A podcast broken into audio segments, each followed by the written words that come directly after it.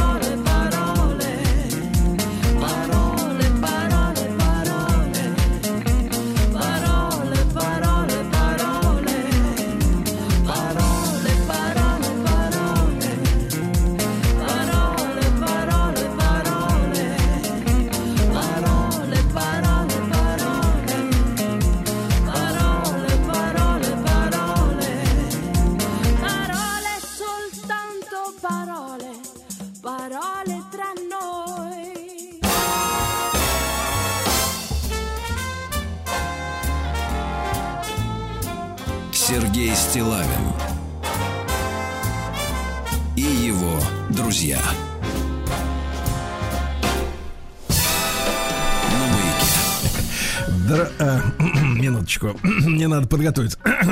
Здравствуйте, дорогие товарищи. Сначала хотели сказать «дра». Здравствуйте, Владислав Доброе Александрович. утро, доброе утро. Ну что же, вы начали нашу программу, честно говоря, такой, вы знаете, повеяло некой вторичности. Ну, такой итальянский, итальянская Если версия не, если не песни. третичностью, но это Да, уже ну, совсем А вы плохо. знаете, в Европе не просто сейчас с бюджетом, я вам так скажу. Понимаю, Поэтому даже понимаю. на музыку не хватает. Глумить, да? Хорошо, значит, с, с нетерпением ожидал новой э, встречи с вами. А как я ожидал. Да я не про вас. А. Здра- Да, но и вам перепадет тоже.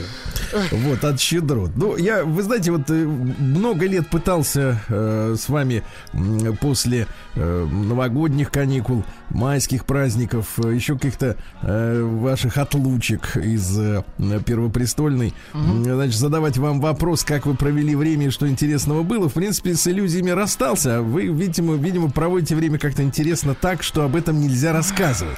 Выдохся, Поэтому устал, ог- да. ограничивайтесь, да, ограничивайтесь какими-то формальными отговорками, извините. Вот. А, вот поэтому хочу. Нет, я все-таки задам этот вопрос. Вы подготовьтесь, может быть, что-то Ну, произошло интересного. Но с другой стороны, я вот хотел бы вашему другу, полковнику Тишковцу поставить на вид. Ну-ка. Это как же так? А, Получается, все майские праздники э, в центральном регионе холодрыга. А как бы, как говорится, вот поне- да, ой, чуть понедельник не сказал, в среду трудовую э, плюс 18 уже будет. Никуда не нечестно. годится. Согласен. Так вот, э, что с вами-то было? Я, я был в Петербурге, в северной Так. столице. Вот. Кстати, да- довольно тепло, даже потеплее, чем в Москве было. Да. Вот, посетил э, сокровищницу в Эрмитаже.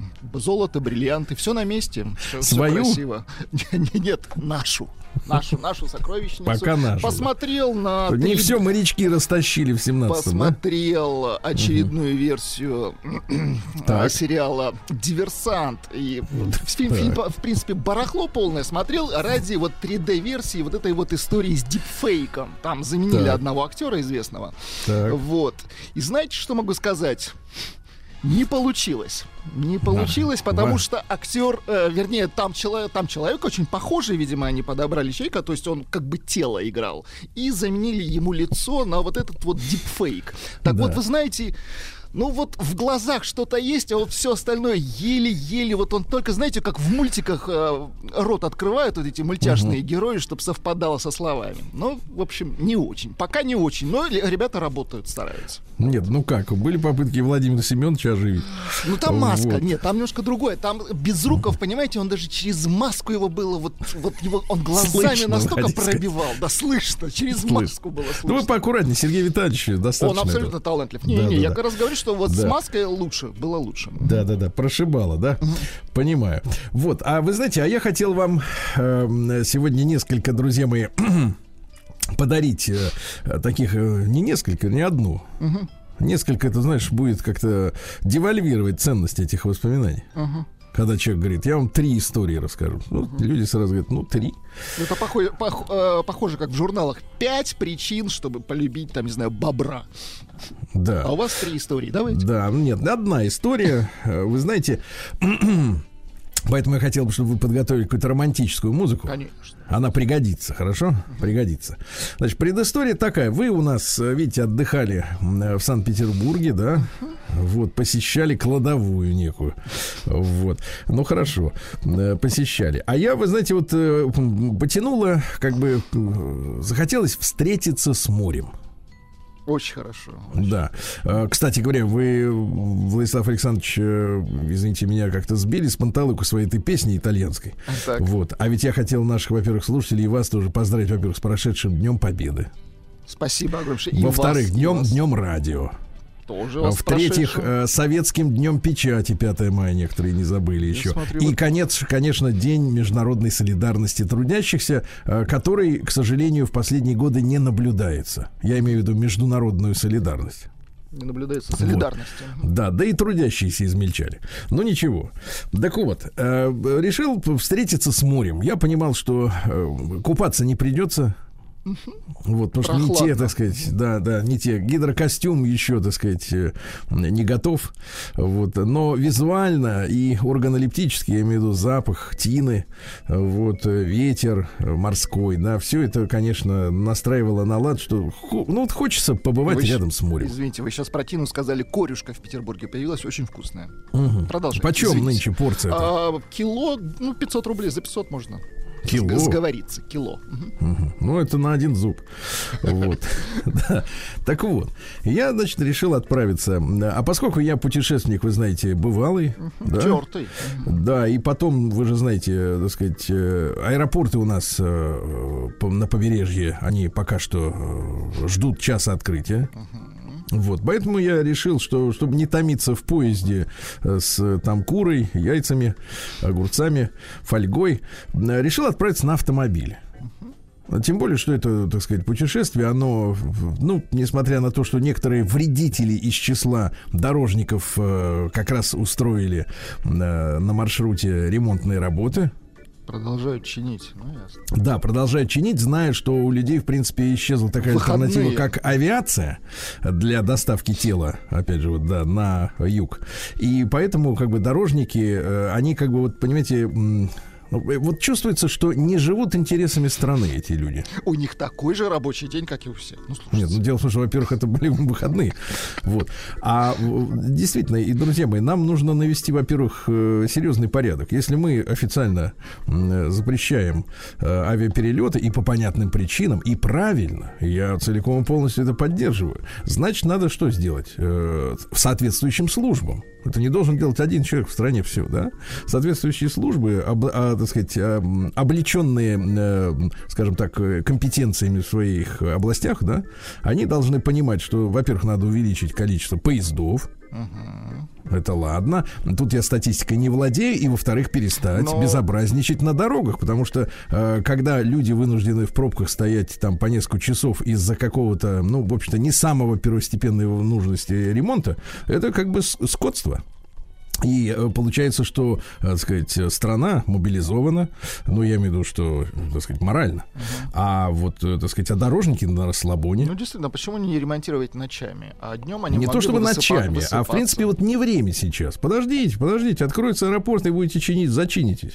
Вот. Ну ладно. И вот одно, объезжая одну из таких пробок на трассе, вы- вызванную именно дорожными работами, вот я выбрал, ну, было два варианта. Там не- небольшая экономия времени вышла. Можно было толкаться в пробке, стоять и нюхать, э, так сказать, э, выхлопные газы, а можно было прокатиться кру- кружок, сделать километров 20-30, так скажем, да. И подышать свежачком. во-первых, под- подышать свежим воздухом, во-вторых, посмотреть на то, как э, живут небольшие городки, которые вдали от трассы, и куда, в принципе, наверное, судьба занесет, э, мягко говоря, не скоро сама по себе. А вот тут есть возможность посмотреть на жизнь э, мест, где не бывал еще, да.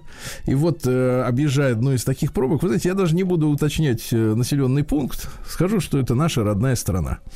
И вы знаете, э, это было как раз вот э, на майские праздники.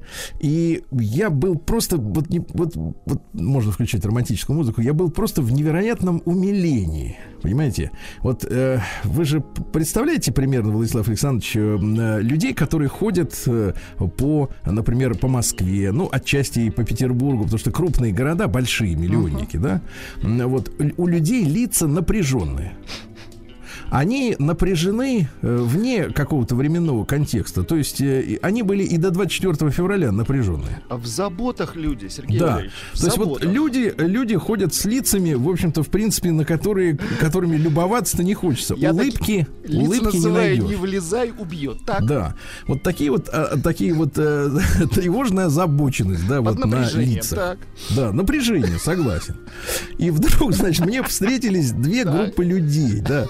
Во- Во-пер- Во-первых, значит, пере- передо мной э, на дорогу выскочили, выскочили двое людей, э, значит, э, в очках, типа как у Сталлоне в фильме Рокки, знаете, Да вот класс, капельки да, такие, да, вот, причем, знаешь, сухо, а, сухощавые такие, но видно было по лицам, что люди Не прошли через многое. а поджарые. Да, вот, то есть подростковые фигуры, а лица там 35 плюс и, и глубже, да? А, и в руках у них у обоих были двухлитровые баклажки певчанского, да. И они стремительно, стремительно, значит, шли к своей цели, понимаете? Но это я не об этих хотел людям сказать. Это я к, к этой встрече я был готов, но просто, знаете, вот это... Вас говорит зависть. Не-не-не, да, конечно, я за рулем, а они уже сейчас Они уже скоро и будет хорошо. да. Вот, да. Но, понимаешь, вот именно, знаешь, вот что интересно, подростковая именно, ну, вы же понимаете, обычно мужчина после там 30-35 расслабляется, но у него, по- у него появляется некоторая респектабельность в виде животика, да, или пуза. Вот. А здесь абсолютно, это. высушенная, высушенная подростковая фигура. И вот это лицо э, в солнцезащитных очках, как у Сильвестра Сталлоне, так и вот это баклага, э, ну просто умилило. Ну ладно, но, но я о другом, о второй встрече, которая действительно романтическая. И опять же вот о людях, которые в крупных городах с очень серьезными лицами ходят, и э, на них, честно говоря, смотреть-то не хочется. И вдруг я увидел пару. Вот представьте себе, э, по дорожке рядом с проезжей частью Ага. шли юноша Так. и девушка. Девушка была одета в достаточно э, плотно обтягивающий ком- э, к- к- Комбинезон. нет, нет, не комбинезон, что комбинезон это московская история. А, костюм Adidas три полоски Да черные. господи, да господи, Да, как строгач, строгач, строгач, да. И а, я их нагнал, то есть я ехал, они параллельно шли, то есть сначала я лиц не видел. Они а, прогуливались. да, они шли, они шли, вот именно вот эта музыка очень подходит под то, как они шли, не спеша. У мужчины а, рука правая, он шел слева от нее, была а, накинута на ей на шею, так что вот э, она свешивалась, да, локтем он ее как бы к себе Ну, то прижимал. есть они как бы были приятели. Ну, как, как, как вы- ну да, мы уже, мы уже привыкли к этому, что между мужчиной и женщиной дружбы э, не бывает. Вот, но это была именно вот такая, да, действительно, вот рука свешивалась. Кстати говоря, э, у мужчины руки-то не, не легкие, так Ну, вот. в конечно. принципе. А еще Да, шеи-то конечно. Но когда я поравнялся с ними, я даже специально чуть-чуть притормозил, тем более в, в городе, так сказать, скорость движения небольшая, и я увидел простые, Так. человеческие, счастливые, улыбающиеся лица, понимаете? Которых я не видел, может быть, вот в крупных городах уже несколько десятилетий.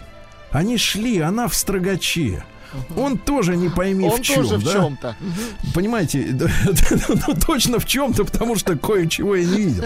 Да, я, я, да, но я понимал, что оно есть. Значит, все это, да. Но, Добро. понимаете, никаких, никаких, э, вот так сказать, э, на показ надетых как бы рем- ремней Эрме. Как в Москве люди ходят, да? Э, Какие-то там Гуччи, Хугабоссы, не знаю, какие-то, извините меня, напряженности не было даже ни одного лофера в кадре.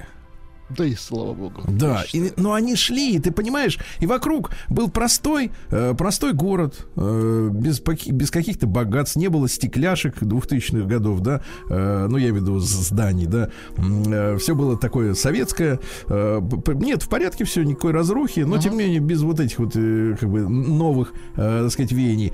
И они обнимали, и вот а- она его обнимала как бы рукой вот за талию, а он ей, значит, вот на, на шею повесил руку, да, свою.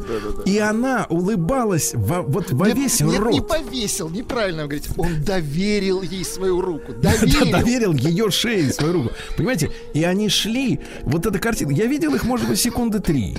Ну, машина все-таки едет, да, не стоит Так. на месте. Но в памяти вот запечатлелось это, это поразительная простота и это поразительная искренность в улыбках. Они оба были, понимаете, может быть, они перед этим, конечно, тоже Р- расслабились. ну. Может быть, нет, может быть, нет, не, не, не, не смею Конечно. утверждать, но они шли по улице и просто улыбались. Класс. Понимаете? И вот это, наверное, как, как вот не смешно сказать, но в этом, и, в этом и прелесть. Это одно из самых сильных впечатлений от моей вот этой, мо- моего путешествия, потому что я увидел простых, здоровых, психически здоровых людей, Александр которые... пишет, получается, она его тащила. Нет, не тащила. Нет, не тащила. Нет, не тащила. Это приятели. Я вам еще раз напомню это- слово, слова Влада. Слушайте. Ардем пишет, она в строгаче, он после строгача недавно откинулся. Да, Это что вы. дурная шутка, Ардем. Нет, нет, ну, друзья, вы просто завидуете тому, Абсолютно точно, что вы не, абсолютно. не мы, к сожалению, да, многие из нас, многие из нас находятся в таком в каком-то зажатом, напряженном состоянии. Опять же, я говорю, не, не в связи с какой-то международной обстановкой, а это началось достаточно давно уже, да, когда с улиц исчезли э, беззаботные, простые, улыбающиеся лица. Абсолютно да? с вами согласен. Не дебильные, Ну, которые улыбаются щас- просто да потому, то, что что они как бы все на сложных щах, понимаешь? да, да, да. Вот, вот, вот, понимаете, и я увидел этих людей, и я был очарован, честно. Я даже, я, я, даже, я даже не то, чтобы они мне, они мне подарили праздник, честно. Ребят, честно, я, я могу стебаться над ними, конечно, говорить, что вот, мол, люди какие-то там ходят в строгачах, но эта улыбка обезоруживающая. Да, обезоруживающая. Может быть, у этих людей нет какого-то MBA. Э, Более, более чем уверен, что у них нет MBA. Вот, может быть, они не слушают на досуге ambient. Вот, да, может быть, у них нет э, здорового Лоферов, питания. вот вы сказали. да. Лоферов точно не было, я это видел, да. Но вот их, их улыбка, она такая, знаешь, вот подарила мне надежду на самое лучшее, потому что я увидел-то простых людей. Понимаешь, простых людей, которые не разучились улыбаться. И я понял, что э, только вот в крупных наших городах, да, э, замученных, так сказать, гонкой э, к успеху, вот. А люди, к сожалению, перевоспитались многие, перековались. И э, вот знаете, вот как э, в период народничества, помните, у нас был такой период в истории, когда наша интеллигенция, к которой я, слава богу, не имею отношения, Сла- шла в народ. да. Ага. вот она решила поучиться у простого народа. Ну, граф Толстой там учился у народа э, землю пахать и так далее, и так далее. Вот это, мне кажется, мы должны пережить новый, э, эп- новую эпоху вот этого народничества 2.0. Когда у простого человека вот эти все городские замыленные, э, значит, э, э, жители должны поучиться простой радости жизни, друзья мои. Конечно. Мне кажется, вот что, вот что очень важно. Потому что мы, если честно, мы растеряли себя за прошедшие годы и растеряли именно не простоту в смысле, там, которая хуже воровства, да, как говорит наша русская поговорка, но э, растеряли возможность быть э, в какой-то степени просто счастливыми людьми. Понимаете? Вот у нас был цикл специальный на этих э, майских праздниках, мы его подготовили заранее, он, ну, так сказать, посвященный аспектам счастья, да, и с точки зрения психологии и социологии. Можете переслушать в подкастах.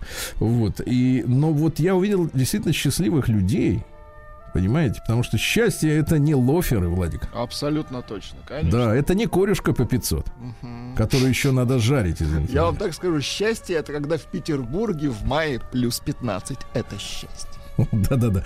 Вот. И этим безвестным героям, которые действительно были э, вот такими молодыми, хотя он был не молод, но, понимаете, молодость, она же не в паспорте, она на лице. Ну Вот. И я вот, вот с этим ощущением э, вот этот Первомай и вообще майские праздники провел с ощущением того, что не перевелись еще у нас люди, Счастливые люди, да, да. которые простые, счастливые, не богатые, но богатые своим счастьем. Вот что я хочу сказать, друзья мои. И с них нам надо всем брать пример. Понятно? Абсолютно точно. Вот вы И сейчас улыбаетесь? по- а, ни, ни в коем случае. Подводят итог вашей вот такой Да. длинной речи. Товарищ Да. э, Саша пишет всех в деревне. Всех. К Кому обратиться, если, например, Если, э, понимаешь, украли. Если, например, вот э, вырвали обидели. гаджет, например, из Конечно, рук. Да, вырвали, конечно. Значит, сотрудников всех с праздником. Значит, сегодня День республики в Донецкой Народной Республике. Поздравляю. Вот. Сегодня День любви к природе. Вы, кстати, природу-то любите так вообще вот? Если бы не Глубоко. любил бы, Не жил бы, понимаю. Да, да, конечно, тянусь к ней всей душой. Э, И она ко мне тоже, кстати. в виде, э, например, Понятно. мух, вот, этих сам, пауков. Вот. Я их не обижаю, честно говоря. да. Дураки просто лезут, куда не знают. Всемирный день осведомленности об эгоизме. Ну а что, эгоизм это плохо. Ну, здоровый эгоизм нужен. Здоровый. А если Видели вы хоть одного здорового эгоиста? С, Вот. с перьями видел. Да, да. Всемирный день ориентирования. Это правильный праздник, потому что ориентация это такая история. Вот ее можно и сменить ненароком. День работников ночной смены. Тяжелая история, потому что врачи говорят, что не полезно для здоровья, да. Всемирный день управления объектами. Важно. Звучит не очень, да. А, ешь все, что хочешь. Но знай меру, да? Да, да, да. Ну, больше, чем сможешь, не влазит все равно. А, последний день рыбацкого сезона в Исландии перестают рыбачить до осени, да. А, тут э, день пожертвуйте свою зарплату на благотворительность. Ну, это пускай. Ну, вот кто- кто- обычно, обычно вы говорите да сейчас. Дальше. День сумеречной зоны. Мгм. День пенного ролика для массажа. Хорошо. Пенный ролик, да. День глаженных шнурков. Вот. Ну и сегодня русский народный праздник. Максимов день, он же береза сок. Дело в том, что самый вкусный и целебный сок течет, некоторые говорят текет, вот в верхних ветках дерева, наверху, понимаете, да? И если суметь добраться до них, то таким соком можно вылечить любого больного. Представляете? Круто. Вот береза, она сколько вы, по-вашему, высотой? Метров. До 15 метров. Да, При, да. при хороших условиях, конечно. Бери шире. Вот, если укрепить, естественно. И вот надо брать самые верхотуры. Они, а вот обычно по лесу идешь, смотришь, так сказать, баночки приделаны, да? Вот, течет, А ним извините меня, трубочки, да-да-да. на уровне человеческого роста. То есть, в общем-то, никого этот сок счастливым не сделает, да? А вот как беречь природу и вот, понимаешь ли, сок забирать? У деревьев забирать. Надо наверху забирать, понимаете? Там не видно, что забрали. Ну и, наконец, что у нас? Березовым соком лечили цингу, отеки, фурункулез, артрит, подагру. Подагра — это тот, кто красное вино с мясом ест постоянно. Э, Вот, понимаете, да? Э, Да, ну и, соответственно, наблюдали за погодой. Ясный восход солнца к ясному же лету. Ясно? Ясно. Вот и все. Сергей Стилавин и его друзья. На маяке. Так, ну что ж, товарищи, в 1558 году русские войска взяли Нарву. Вот, дали местным э, уйти спокойно, так сказать, без жертв. А сейчас вы слышали, что, так сказать, эстонцы Что, что, что творится? Да кошмар. Говорят, хотят э, Ивангород себя обе- обратно. Ишь ты. Ну, Вот видите, когда. Эх, а вот, а вот с чего началось? Дали уйти? Вот с этого началось все, да, да, да. В этот день, в 1692 году, с верфи на Переславском, оно же Плещеево озеро, да, стали сходить построенные под руководством иноземных мастеров российские корабли. Понимаете, да, все Хорошо. Петр Алексеевич наш, да, корабел великий. В этот день, в 1709 году, началась первая массовая иммиграция немцев в Северную Америку э, из Пфальца. Город у них такой. А что ж они вот поехали там? А вот немцы поехали, да. Они так и называются до сих пор пенсильванскими немцами. Они живут на севере Индианы, в Огайо живут, кстати говоря, да. В Мэриленде, в Онтарио, в канадской провинции живут, в Западной Виргинии, в общем, везде живут.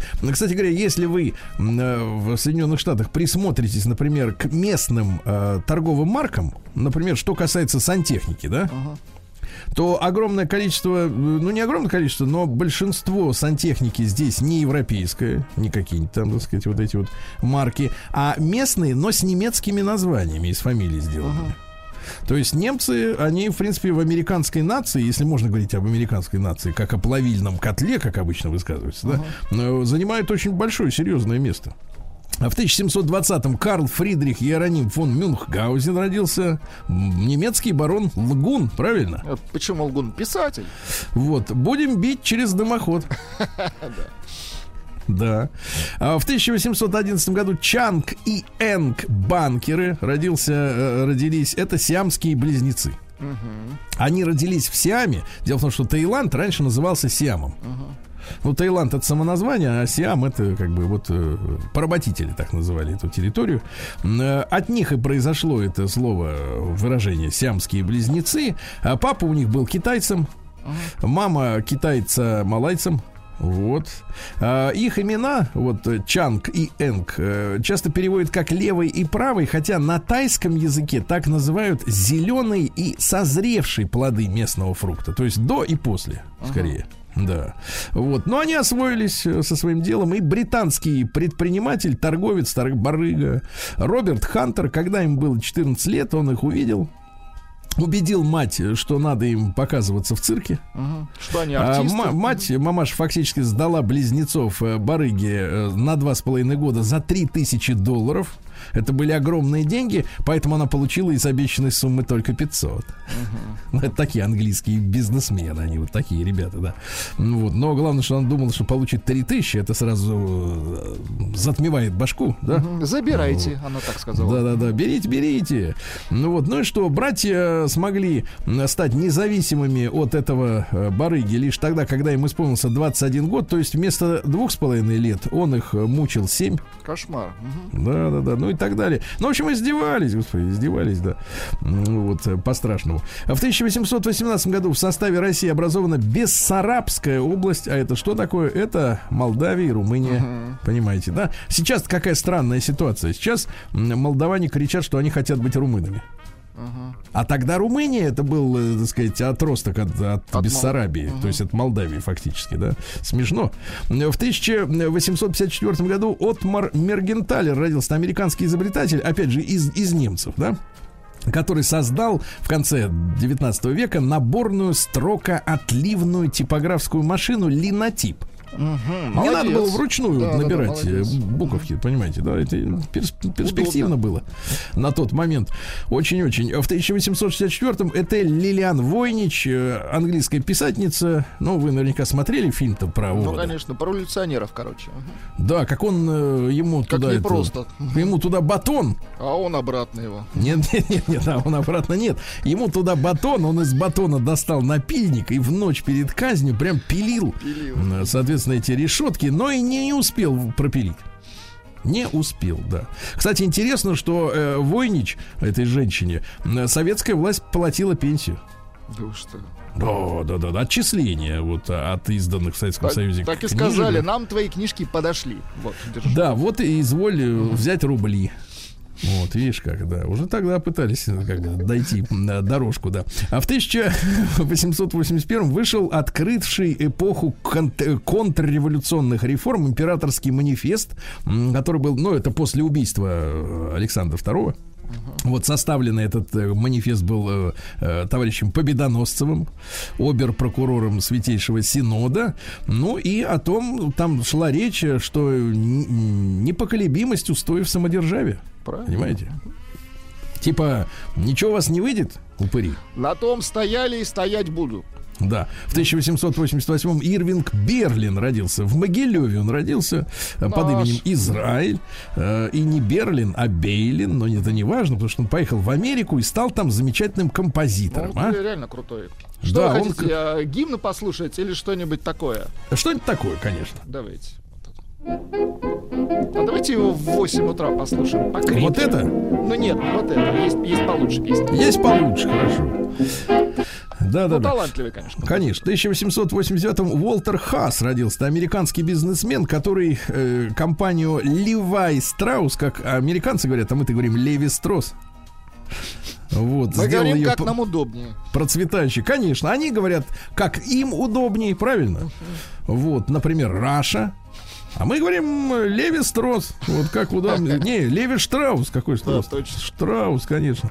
Ну вот. Он в 14 году женился на Элизе Штерн. Штерн. Звезда по-немецки. Э, Дочери одного из четырех племянников, которые унаследовали основанную дядюшкой Леви э, компанию. Ну, у них дела шли плохо, но обычно де- дети, они, так сказать, в бизнесе отцов-то не особо, да, не бум-бум. Э, Вот, э, потому что детство у них было сытое, счастливое, им некогда было вникать в, в производство. Ну и он, соответственно, а этот человек со стороны все наладил, да. И в 60-е годы фирма стала главным производителем джинсов. Объем их продаж к концу жизни Хаса превышал 2 миллиарда долларов в год. Но потом они решили, что на территории Америки они штаны делать не будут. Интересно. Вот, там, кстати говоря, действительно своих местных произво- производств в Америке пр- практически не осталось, по крайней мере, и бюджетных точно. Но В 1891 э, произошел этот день в Японии инцидент в Отцу, а именно полицейский покусился на жизнь цесаревича Николая Александровича, ну Да, будущего да, да. императора Николая II, да. Он, значит, ехал по городу, а тот ему, понимаешь ли, шашкой по голове. Психический, да-да-да. Да, да, да, шашкой по голове, правильно. Вот. Но говорит, что эм, идея убить цесаревича возникла у него в тот же день.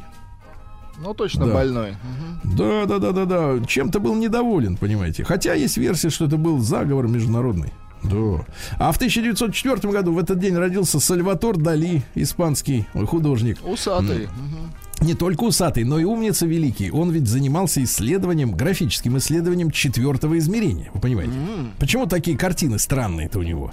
Да, нет, не потому, что он так подвинулся там или с ума сошел. Нет, он искал четвертое измерение, пытался в 2D, условно говоря, показать 4D. 4D. Ну, то есть Да. картографы бы его не взяли, точно. Да, и цитата у него, значит, э, врагов я забрасываю цветами в гробу. Так. Элегантная женщина это та, которая вас презирает и у которой нет волос под мышками. Оторва такой. Он же с енотовидной собакой ходил по улице. Да, да, Помните? Да, да, да ничего святого. Свобода, свобода вроде шпината, что-то вялое, без костей. Да, или не старайся идти в ногу со временем, от времени никуда не денешься. Все мы, что бы ни вытворяли, поневоле современны. Очень хорошо. Ну и молодец. пару сообщений, вернее, пару цитат еще. все красивое должно быть съедобно. Неплохо. И любить женщину всей душой не стоит, а не любить не получается. Видите, какая история. Философ. Ну и в 1896 году основан в этот день Томский технологический институт, Поздравляю. с чем мы наших замечательных томичей и поздравляем. Правильно сегодня? Да. Сергей Стилавин На маяке. Друзья мои, э, в этот день, 11 мая 1918 года, Феликс Эдмундович Дзержинский, наш железный Феликс, да, внес э, постановление о закрытии московских газет, которые помещают ложные слухи. Чтобы восстановить граждан против советской власти, а? Прикрыл шайку. Да, да, да, надо взять на вооружение этот опыт. Да. В 1928 году Марко Феррери родился, итальянский эпатажный кинорежиссер. Ну а как иначе, ведь он по образованию ветеринар. Он проторговал спиртными напитками, Так. пытался быть журналистом, Так. занимался продюсированием, рекламой, экспериментировал с теленовостями. Шарла-. Похоже, он шарлатаном был. Да, да, да. Но потом он основал киножурнал под названием Документа Менцеле. Э, да, и, соответственно, его должны были показывать, ну, перед фильмами, как фитиль э, в кинотеатрах, да, как набор новостей, там, документальных материалов. Ну и познакомился, значит, барыжил киноаппаратурой. Э, Познакомился со сценаристом. Э, Вот. э, Ну и создал один из самых оригинальных и тревожных фильмов европейского арт-синема, сочетая социально-политическую критику, черный юмор и секс. Понимаете, да? Социально-политическая критика. Самый скандальный фильм называется «La Grande Abbuffata». Большая жратва. 73 года, кстати говоря. Мрачная аллегория о мире потреб- потребления, да. М, Гротескное предостережение обществу, которое пожирается своими неуемными желаниями, уничтожающие себя изнутри. Понимаете, это очень, очень полезное кино, да, да. Есть у него фильм еще, например, «Последняя женщина». На земле. Прекрасно. Там в конце мужчина себя кастрирует. Да, не дай бог вам такое увидеть. Э, В 32 году сегодня исполнилось бы 19 90 лет Валентино Гаравани. Как итальянскому щас кутюрье. От далеки эти кутюрье, да, стали? Кутюрье далеки, этот еще дальше понятно, но тем не менее. Я знаю, чего хотят женщины. Они хотят быть красивыми. Логично. Понятно. Женщина хочет одеваться так, как другие. И страдает, если действительно одета так, как другие. Ну, видите, в женщинах есть такие противоречия. Красный самый лучший цвет. Он подходит любой женщине. Нужно просто помнить, что существует более 30 разных оттенков красного. Понимаете? Да. И, наконец, вечерний наряд, который открывает лодыжки женщины при ходьбе, самое отвратительное, что я когда-либо видел. Слушайте, а он психический. Да, женщин-то, как бы так сказать, да, Не относился... очень. Э, Не да, очень. не очень. А, В 1900, э, э, в 1900, давайте, товарищи, посмотрим, важное событие. В 1939 году начался Халкингольский конфликт. Э, Наши разбили японцев. Вот, да-да, разбили, потому что они основали на границе, значит, с Монгольской Народной Республики э, ма- марионеточное, как принято говорить, государство Маньчжоу-Го. Они хотели, кстати говоря, с этой территории заслать к нам, э, значит, отравленных всяких этих, э, э, какие там зверьки-то, хорьков. Биологическое оружие, да? Да, да, да, да, да. Они готовили атаку, они построили несколько биолабораторий, реально. Поэтому, кстати говоря, вот э, у нас на южных границах, в тех местах, э, уничтожены, к огромному сожалению, все поголовье этих хорьков. Вот, потому что боялись, что с их помощью ТИФ будет заброшен. Ну, в общем, страшные заболевания, с которыми наша страна не сможет справиться. Да, ну вот на Халкинголе-то надрали им этот зад. Правильно. Вот, да, да, да. Эрик Бёрден родился в 41 году, америк- английский рок-музыкант, он играл и в Animals. Да, тертый калач. Ну, кстати, песня-то не их, это народная песня. Давайте Песни мы- не их, а поет их. Да, давайте послушаем оригинально, то, что они придумали. Вот это их. Ну, чуть похуже, да? Ну, такое ощущение, что один поет на сцене, а другой же упал. И оттуда, откуда Чужое это легче играть. В 64 году в Советском Союзе основана фирма грамзаписи «Мелодия». Класс. Друзья мои. 49 тысяч Поздравляем. наименований пластинок, да. А В 78 году родилась Летиция Коста. Коста. Ну, это, это женщина красивая, французская топ-модель. Понимаете, да? Она же, э, вот цитата у нее следующая. У меня чувствительная кожа. Для ухода за лицом я использую органическое масло семян опунции. Да кактуса. опунция. минуточку, минуточку, послушайте. А кактуса, растущего на Средиземноморском побережье. Да. Дальше, девочки, вам на заметку, не вам, Владик. Мой мейкап-девиз, ну, девиз для нанесения э, рисунка лица на лицо. Когда лица нет, так. Когда без лица, но хочется, Хочется с лицом. лицо, я понимаю. Да, очередное, Это другое. такой дипфейк, когда... Yes. Так вот, мой мейкап-девиз э, чем меньше, тем лучше. Наношу чуть-чуть бальзама для губ в уголки глаз. Ты смотри, какое извращение. а. Девчонки, запоминайте. Бальзама для губ в уголки глаз. Кошмар. И навеки, а, чтобы сделать взгляд сияющим. Бальзам для губ это чтобы они так вот блестели, понимаете, да? Как будто они мокрые. Всегда. А мокрая. когда вот у человека мокрые губы? Когда он пьет. Правильно? Ну, например, чай. Чай, да. Будем буквально. То есть это эффект чая у женщин. Да, да, да. Эффект чая мокрого. Мокрочай. Так вот, вечером подвожу глаза черным карандашом. Румяна мне не нужна. Бокал вина и щеки становятся розовыми. Да, а? натертый калач, я вам так скажу. Да. А В 97 году поражение испытал чемпион мира по шахматам Каспаров от компьютера Deep Blue. В общем-то, э, получается, что ровно 25 лет тому назад э, компьютер уже превзошел человека по, ну, По скажем по скорости заданным... обсчитывания, конечно. Да, по, по- в смысле обсчитывания. То есть Шулер, правильно, раз обсчитал. Обсчитал Каспарова. Да, ребят, ну и сегодня э, печальный день, такая э, юбилейная дата. Мы обязательно ей посвятим часть сегодняшнего нашего эфира. Дело в том, что 20 лет назад не стало э, Ники Турбиной. Это девочка, которая прославилась э, в конце 70-х, в начале 80-х годов. Э, она э, девочка-поэт. Вот, она 74 года рождения. Мы сегодня обязательно вот в нашем эфире послушаем ее голос, как она, будучи ребенком, да, читала свои стихи, поговорим о ее жизни, а о том, почему вот ее всего лишь в 27 лет не стало на этом свете, да. Вот, э, это сенсация своего, своего времени. Вы старожилы помнят, да? Абсолютно точно, да. Вот. Ну и в 2004 году стартовало шоу «Дом-2». Э, Я поднял статистику. 9 участников этой программы побывало за решеткой. Сергей Стилавин и его друзья.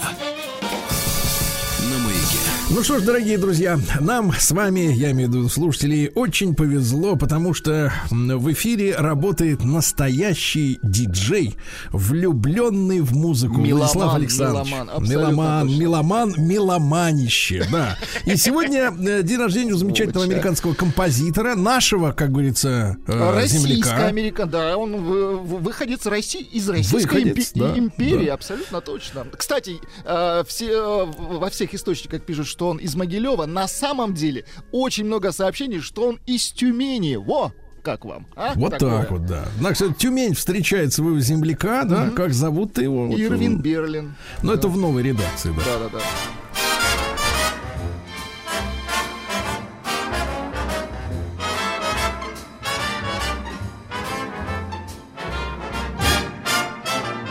heaven.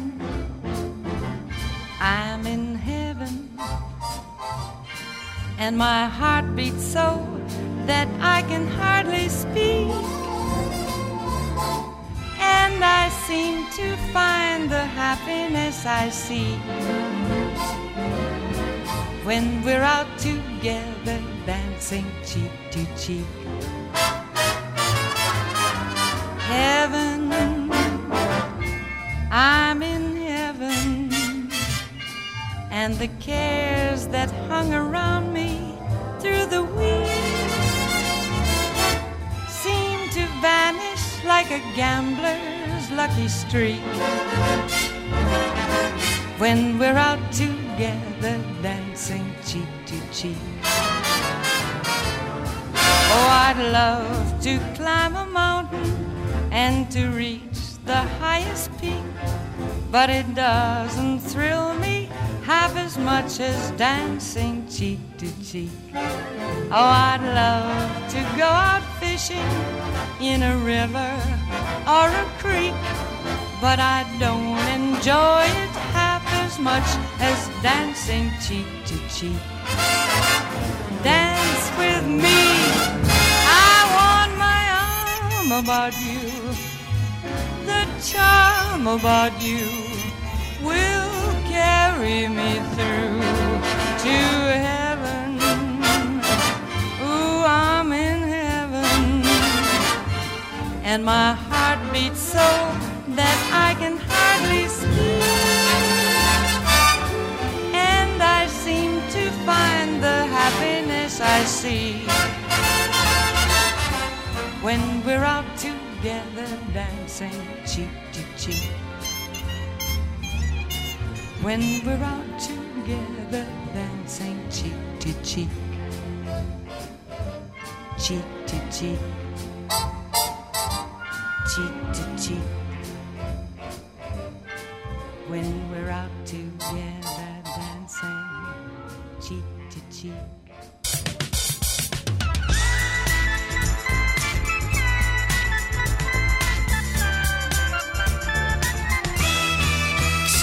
Стилавин и его друзья. Ну что же, дорогие товарищи, после леденящих э, да, в московском регионе э, майских праздников с градом, кстати говоря, с градом, да, наступает потепление, подло наступает потепление. До семна- 18 до 18 даже Ну, у вас до 18, у кого-то до 17. А вот как там в Нижнекамске? А, вероятность осадков 90%, температура плюс 9, по ощущениям плюс 5.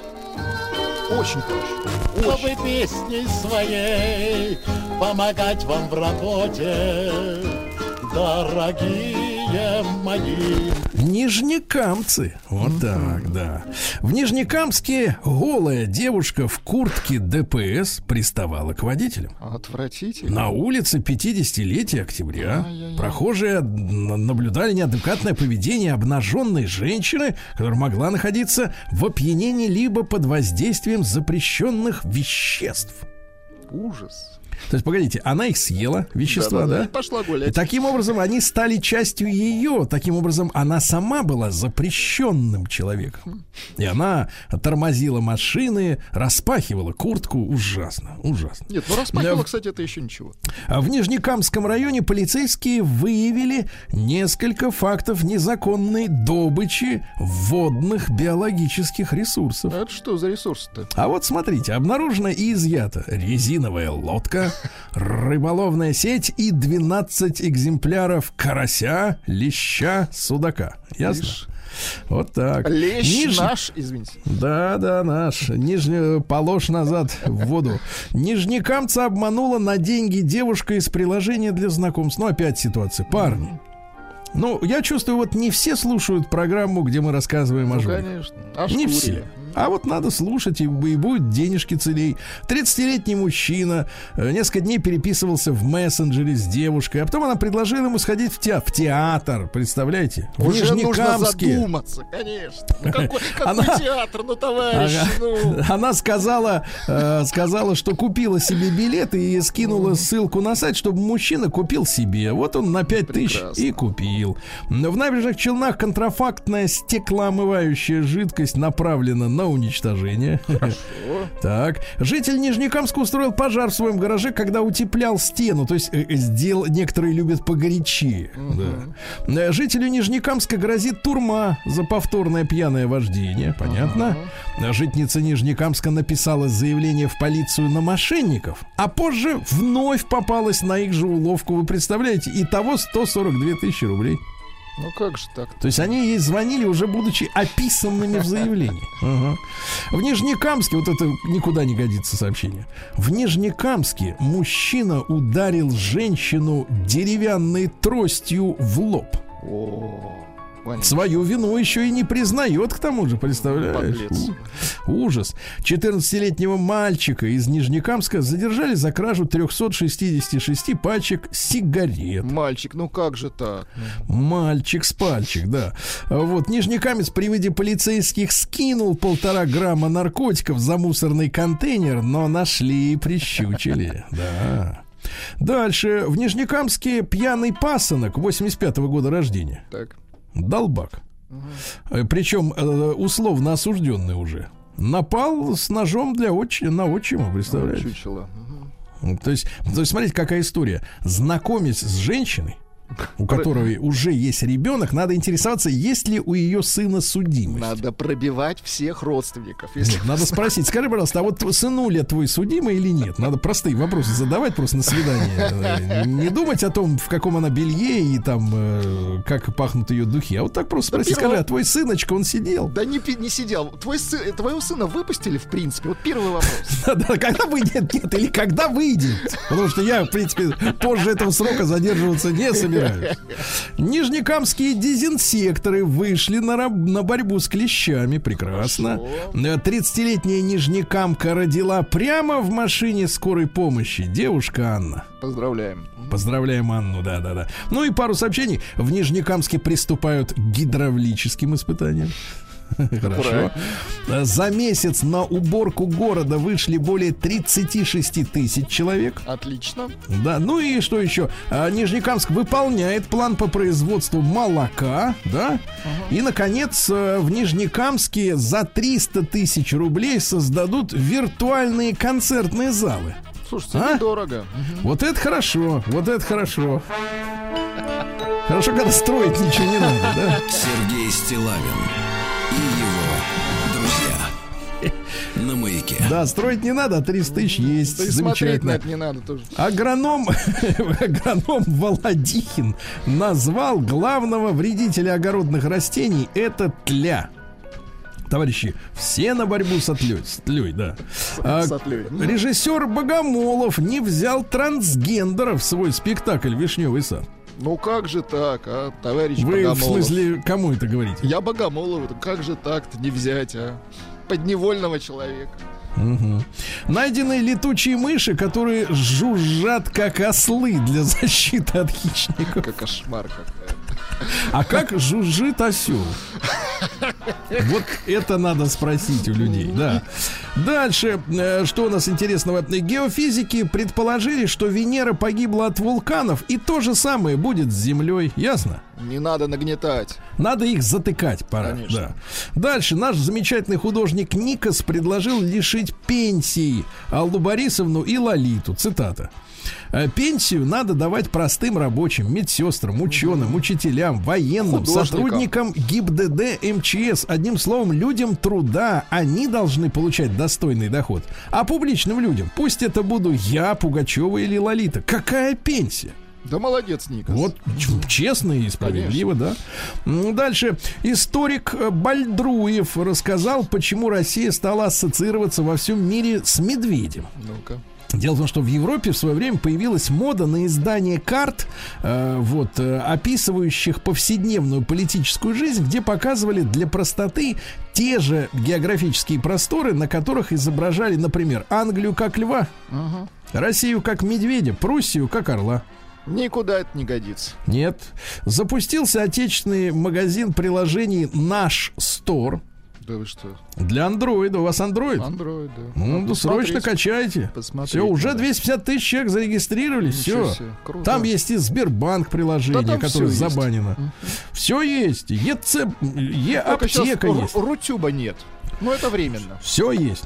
Значит, названы сроки появления автомобилей с блоками на базе операционной системы Касперский ОС. Дело в том, что Так, в так, автомобилях-то так, тоже интересно. ведь есть операционка. Да, и вот э, в 24 году появится. Ну, круто, Совсем молодцы. скоро.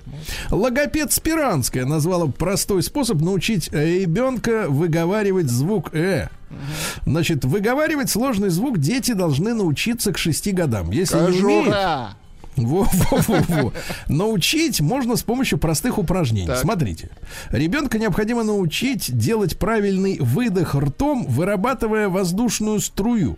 Это очень сложно. Значит, смотрите, понадобится бумажная салфетка или кусочек ваты. Положите вату на ладонь, попросите ребенка вдохнуть э, воздух через нос, затем скрутить, вы пытаетесь, пытаетесь, затем скрутить язык небольшой это трубочкой. никуда не годится, потому что вся эта вата и все это будет в ребенке. Минуточку, минуточку, внутри, дальше. и потом надо будет вынимать. Ну, Ну, минуточку. Значит, Минуточку. положить надо на нижнюю губу на трубочку. нижнюю губу это вообще вне закона.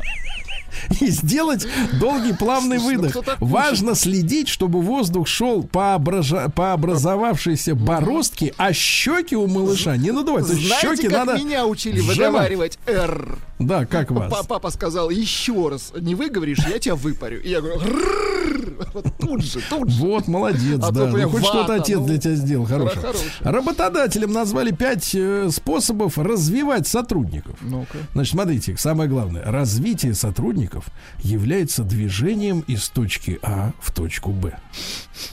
Вот у вас какая точка Б? Вы знаете вообще? Точка Б Я это у как вас. И причем обращаюсь. это точка баня. Точка Б. Всё.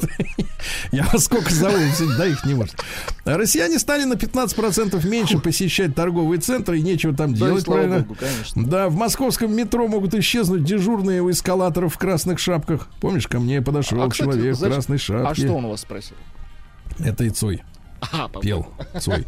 А Педиатр объяснил, почему младенцы путают день и ночь э, и не, не дают мамочке выспаться. У них еще нет гормона сна мелатонина, поэтому вот э, А, пут- путаница, да. А как грамотно вынуть соринку из глаза, советует Шилова, офтальмолог. Э, Смотрите, если на поверхность глаза попала металлическая стружка, поможет магнит. Так, а если нет? Если ты в нарушении техники безопасности, Да-да-да. например, сверлишь Да что-то да, жесть, без очков. Да. А если обычная? Если не металлическое народное э, тело, смотрите, подойти к зеркалу, оттянуть нижнее веко, покрутить глазом и постараться заплакать. Ясно? Слушайте, покрутить глазом. Отличные советы. Э, раскрыты зарплаты российских разработчиков автономных автомобилей от 150 тысяч рублей. Очень хорошо. Вот молодцы. видите, да. Назван способ отучить ребенка грызть ногти. Если ребенок грызет ногти, то родители должны выделить ему на это определенное время э, суток. Если ре- ребенок грызет ногти, надо его покормить, Сергей Да, и, например, например, с 7.20 до 7.25 утра. Если это, соответственно, ребенок грызет не в это время, надо сказать, не грызи, у тебя будет свое время. А если он в 7.20 не начнет грызть, сказать, грызи.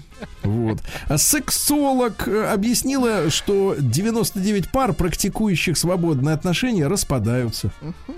И не поможет это укрепить брак, ясно? Ясно. А, химики МГУ создали портативный анализатор пота. Причем это законные химики, Да, Сергей да, да. Российский дерматолог перечислил опасные для здоровья украшения. Например, если у вас не настоящее золото, а с никелем, то будет, например, у вас пирсинг есть в пупке? Нет. А у вас? Все делают. Так вот, будет аллергия. Аллергия на никель. Да. Ну и что еще интересного? Во-первых, А что терапевт рас- там по поводу циркония? Ничего не пишут? Про циркони. Про цирконы есть новость, а про циркони ничего не читал, да. Ну и, наконец, давайте так, э, друзья мои, вот новость. Врач предупредил о возможном развитии атеросклероза из-за мороженого. Так что поаккуратнее, ладно, товарищи. Да, да, да. Аккуратнее. Без мороженого. И без отмороженного, да. Значит, э, что там женщины? Медики рассказали, э, что психику мамочки восстанавливает грудное скармливание. Восстанавливает, да? То есть это полезно. Ну, то есть не дает разрушиться окончательно. Хорошо. А, Фанаты Бритни Спирс обеспокоились ее психическим состоянием. Она опубликовала в интернете м, шесть одинаковых снимков своих, одинаковых, подряд. В обнаженном виде закрывает грудь ладошками. А, Фото подписаны. Куча фоток из моей последней поездки в Мексику, одинаковые, запомню. Когда внутри меня еще не было ребенка. Какого я выгляжу в отпуске на 10 лет моложе.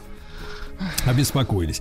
Коллекционер назвал фальшивым подаренный Ким Кардашьян локон, э, имеется в виду волосы, э, Мерлин Монро.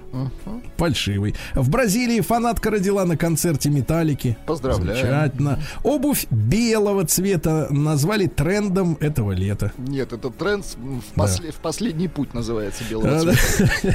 Выступавшая в последнем, выступавшая за Советский Союз гимнастка Оксана Чусовитина решила участвовать в Олимпиаде 24 года в 49 лет. Браво! Круто. Браво, да. Ну и пару сообщений. Во-первых, россиянка отдохнула в течение нескольких месяцев, отдохнула на Шри-Ланке и рассказала, что на нее неприятно мужчины бросали похотливый взгляд. Несколько месяцев. Слишком отдохнувший Да, да, да. взгляд. Строители обманули Яну Рудковскую на 30 миллионов рублей. Ай-яй-яй.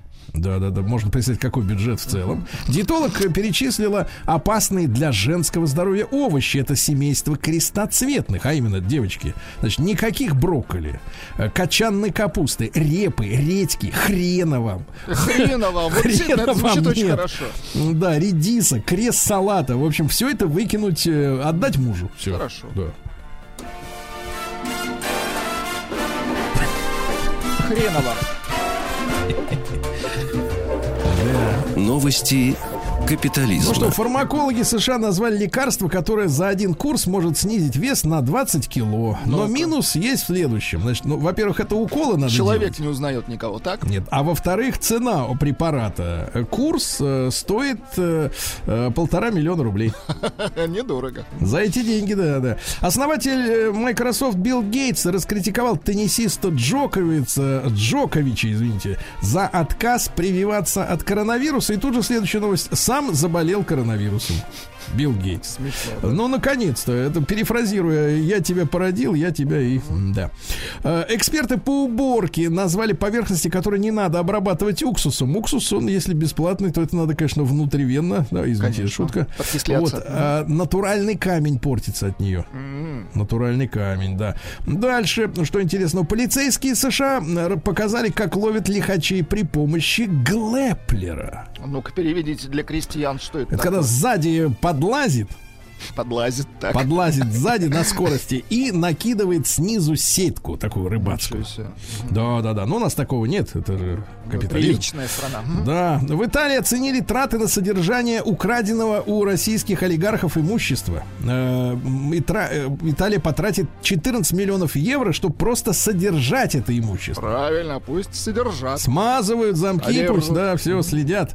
А, Дом Диор выпустил походные сандалеты за 1000 долларов.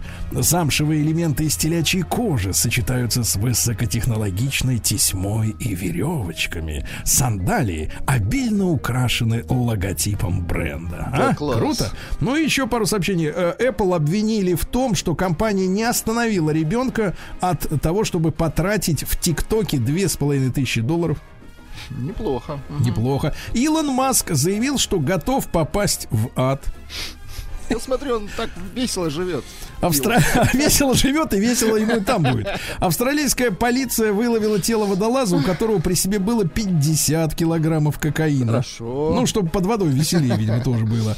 Американцам посоветовали высаживать на клумбы съедобные растения, правильно? Правильно. Съедобные растения. Биологи выяснили, что некоторые тропические пауки могут прятаться под водой 30 минут. Круто. Мгм. 30 минут. Ну и пару сообщений. Во-первых, э, что у нас интересного? А вот самое главное сообщение-то. Футболиста клуба Леон Марсело Фильо Так. выгнали из клуба с разрывом контракта. Вы представляете? После приступа метеоризма. Фашисты Вот именно. Человек просто дышал. просто отстреливался. Уходил Он хотел взлететь. от погони. Россия Так, ну давайте криминальная. наши чудо-новости. Э, полицейские на Сахалине задержали троих людей без прав в автомобиле, которые везли наркотики и ребенка. Ужас. В ГИБДД Рязани задержала нетрезвого самокатчика. В Екатеринбурге самокатчик разбил лицо екатеринбурженки за замечание о неправильной парковке. Слушайте, Ужас. эти Вообще распоясались эти конечно, самокатчики. кошмар, да. да. В Петербурге юноша, дурачок, заключил пари, то есть спор. Э, наспор мужчина 97 года рождения поспорил с друзьями, 25 лет балбесу, что сможет пробежать по крыше полицейского автомобиля за 10 тысяч рублей. Теперь под придурок, следствием. придурок, Придурок, да, действительно. 25 лет, а все еще придурок. Липчанин, взявший у друга машину Audi A6 на хранение, сдал ее в металлолом. Прекрасно. А житель Башкирии вызвал спасателей, повиснув на заборе. Ведь как образом? важно, как важно иметь с собой все-таки мобильную связь, да? Кошки. А, да. Вот. Ну и что, любопытного, давайте самые два, два, две самые горячие новости. Во-первых, э, житель Вологды, м, 53-летний, позвонил в правоохранительные органы и заявил, что убил жену. Так. Подсудимый в этот день находился под шофе и обиделся на то, что женщина не приготовила ему обед и не вымыла посуду. И тогда он решил ее припугнуть звонком в полицию. А, как. Ну Вот. Но жертв нет. Жертва слава богу, это посуда, как вы понимаете. Ну и, наконец, гениальная новость с Сахалина. На Сахалине голый мужчина забрался на крышу ТЦ «Гранат». ТЦ – это торговый центр. Да-да-да. По данным очевидцев, поначалу мужчина, который не является местным жителем, дебоширил внутри ТЦ, а затем решил забраться на крышу. Теперь самое главное. Оттуда его уговаривали спуститься, но это не помогло. Пришлось вызывать карету скорой помощи. А теперь главная фраза, из-за которой я эту новость, собственно говоря, взял. Ну-ка. Когда автомобиль скорой приехал, мужчина заявил, что этот ему не нравится и попросил другую карету. Это класс. Вот это люди, а!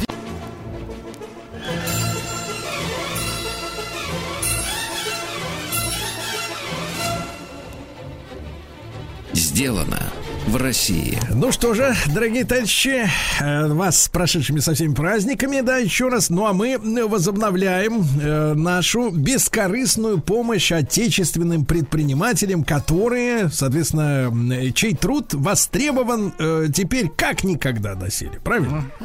Э, Вы знаете, что есть в нашем эфире проект «Сделано в России». Есть э, специальная страничка на сайте радиомаяк.ру. Вот, надо поискать, правда, сначала подкаст э, «Сделано в России», а там можно заполнить форму. Но если это все лень делать, то мой адрес личный стилавин собачка.бк.ру. Пишите. Вот, э, не проходите, как говорится, мимо, товарищи. Так вот, э, Владислав Александрович, э, среди действительно сотен заявок на участие в нашей эфирной рубрике, а я внимательно отношусь к каждой из них, смотрю, какие, на какую тему, да, э, занимаются самым настоящим порой творчеством наши предприниматели, да. Так вот, конечно, я не мог э, пройти мимо людей по-настоящему креативных, потому что с- сейчас я прочту вам название товара. Я, э, значит, объясню, да, это товар, который называется следующим образом. Понюшка расслабушка. Да класс. класс. Я понял, что, в принципе, Что имею дело с, да? да, с людьми, с людьми, в общем-то, да, оригинального свойства, да. А, понюшка, расслабушка. Вот ваша версия, что это может быть? Э, Ну, слушайте, ну, вряд ли Нет, табак. нет, нет, а, ха- а законно, Да, виду, а вряд ли табак, я про это. Ну, Вряд ли табак, правильно. ли, а вряд это, ли. знаете что? Ну, это, значит, э, э, за 320 рубчиков кровных Так. ингалятор-карандаш для ароматерапии. Ну, это один из многих товаров, которые продают э, и делают, главное, сами наши сегодняшние герои. Вот что они о себе, э, да, давайте посмотрим, написали, да? Они написали следующее. Крафтовое производство, расположенное на Уральских горах, да, успешно работает и развивается уже в 13 лет. Мы производим более 150 наименований натуральной косметики. Э, На сайте, кстати говоря, называется она рукотворной. Для ухода за волосами, кожей лица, гигиены. Благодаря выбранной стратегии не, э, так сказать, э, не упираться только лишь э, на импортных э, поставщиков, не надеяться, да, не опираться. Мы можем себе позволить лавировать в условиях нестабильности, да. И называется эта компания э, производства натуральной косметики, надеюсь, я правильно прочту, Лёля. Лёля, А может быть, Леля. Давайте, это Нижний Тагил, и с нами Марина Дмитриева. Марин, доброе утро. Да. Доброе утро, Сергей Валерьевич, Владислав Александрович. Да, прочли вы Да. неправильно. Леля. Не, Леля? не- не Леля. Лёля, да? Нет, не Хорошо. Тогда вот скажите, пожалуйста, вот эта история с понюшкой расслабушкой. кто это придумал? Это как бы зачем? А, ну как, зачем?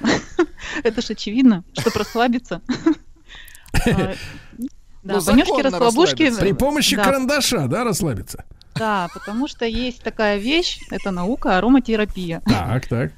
Да, которая воздействует на центральную нервную систему и влияет определенным образом, и может стимулировать, может расслабить, может что-то Мгм. активировать, может Ну, это для тех, кто верит в ароматерапию или работает без, э, без относительно э, личных убеждений? Ну, вообще работает. То есть это не, не, не мифология. Понимаю. Значит, Владислав Александрович, это выглядит как, ну, по большому счету, ну, наверное, визуально и по размерам, рискну предположить, э, как помада гигиеническая для губ, чтобы не трескались, да, так сказать, э, примерно. Ну, да, это губы. не психотропное, да? Нет, нет, ну что, ну что вы, ну что Все вы. законно. Да, значит, смотрите, что есть. Натуральное мыло 34 вида. Значит, Класс. для волос 22, для кожи вокруг глаз, ну это женское, э, для лица 24, для губ 4, зубных порошков 3 штуки. Порошков. Так, э, э, душа моя, а вот расскажите, пожалуйста, про порошки, потому что э, паста, она в последнее время кусается, да? Вот. А в чем преимущество зубного порошка перед пастой? А, ну, во-первых, это очень экономичное средство, зубной порошок, э, в отличие от пасты, то есть его хватает на дольше. Так. Он без, вод- он без воды, то бишь он не требует консервации, а он хранится. А, Хранится дольше. Мгм. Хранится дольше. Ну и состав То есть состав у него без пенообразователей каких-либо. Вот, э, то есть нам в ротовой полости, на слизистых, ну, не очень приятные эти вещи, потому что павы, они, а, ну, такая вещь. Ну, То без есть химии. так- Да, то есть так или иначе мы все равно проглатываем что-то, э, когда чистим зубы. Вот. А, А этот вот если порошок, порошок проглотить, то что Это будет? безопасно, да, кстати. Это Да, абсолютно насколько? безопасно, потому что в составе у него травы, в составе у него белая глина, в составе у него масла, эфирные масла. Да. А, Да, то есть никаких Мгм. проблем не будет. И более того, вот у нас есть детский порошок э, зубной, э, и очень многие родители отметили то, что дети теперь очень охотно чистят зубы, потому что у них есть свой порошок, они знают, что это их средство. И с большим удовольствием бегают, чистят зубы. Родители абсолютно спокойны, что если ребенок это съест, э, проблем никаких не будет абсолютно. То есть, Владик, э, вы бы, если были ребенком, Да. просили У меня, бы кстати, маму, мама, где мой порошок?» порошок? Да, да, да. Где мой порошок? Да. Ну, Дальше. примерно, да. Эко-дезодоранты. Значит, смотрите, э, вы понимаете, Владислав Александрович, как не мойся, все равно, так сказать, чистым э, домой не вернешься. Конечно. Да? Вот. Потому что Э, вокруг люди. И, и смотрите, например, вот э, семь ароматов на любой вкус. Э, Красный с гидролатом пихты. А что-то, и причем мужской аромат, интересно, да? С ароматом мас- масел пачули, грейпфрута, можжевеловых ягод. Ну, я, я считаю, что вам обязательно такой нужен. Марин, скажите, пожалуйста, а вот гидролат это кто? А гидролат это такое вещество жидкое, оно получается методом паровой дистилляции из растений. Вот, кстати, гидролат мы сами- Дистилляция, знакомое Да. слово.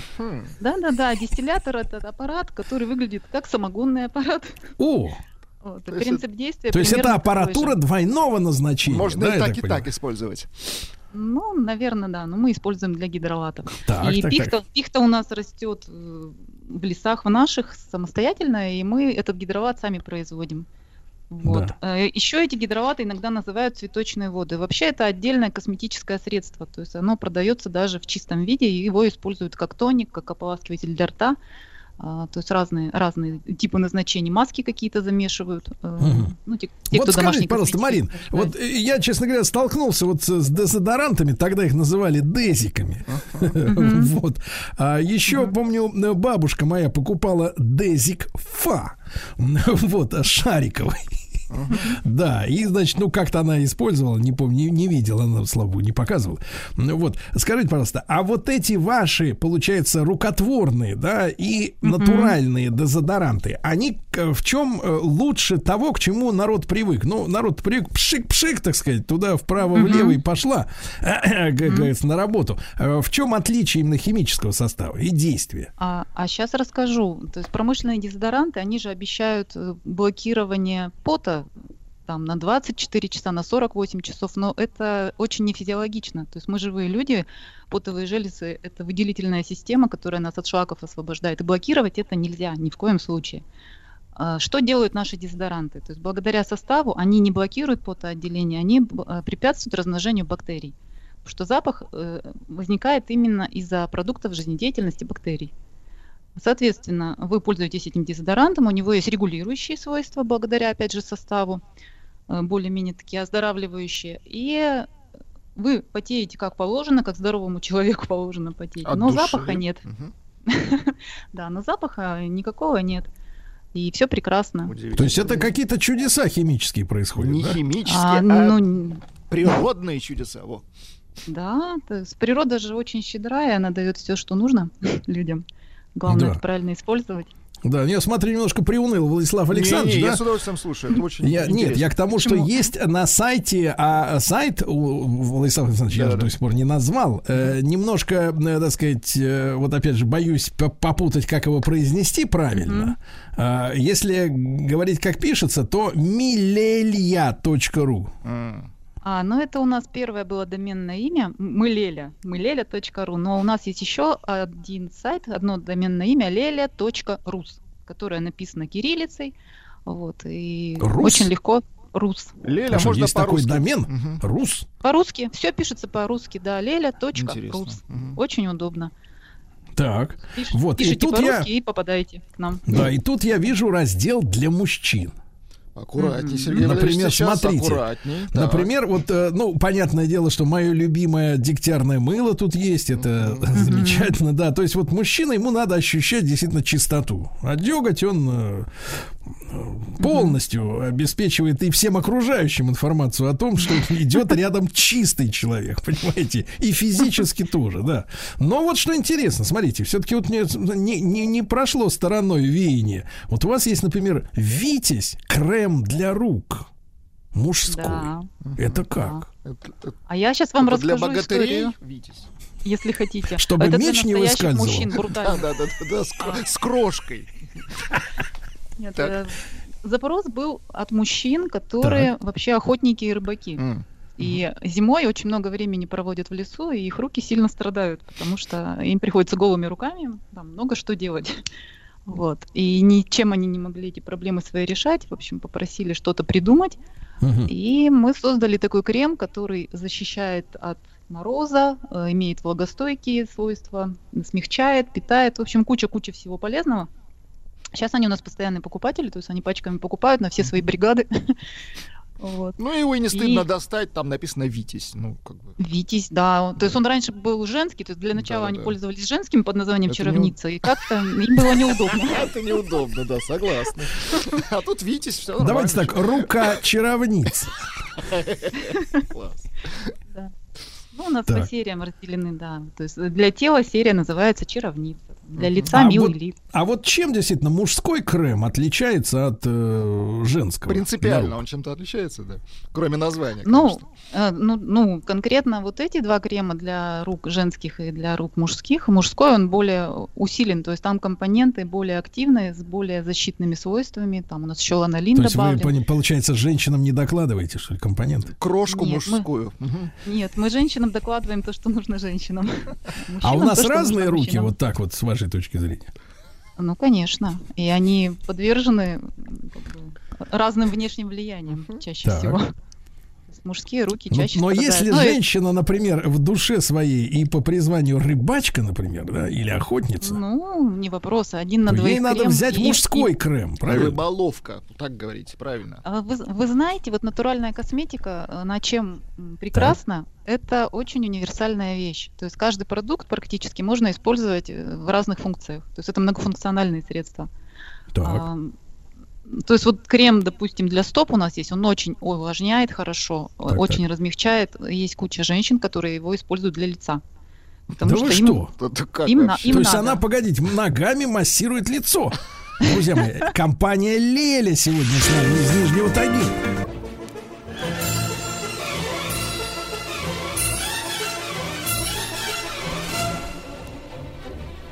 Сделано в России.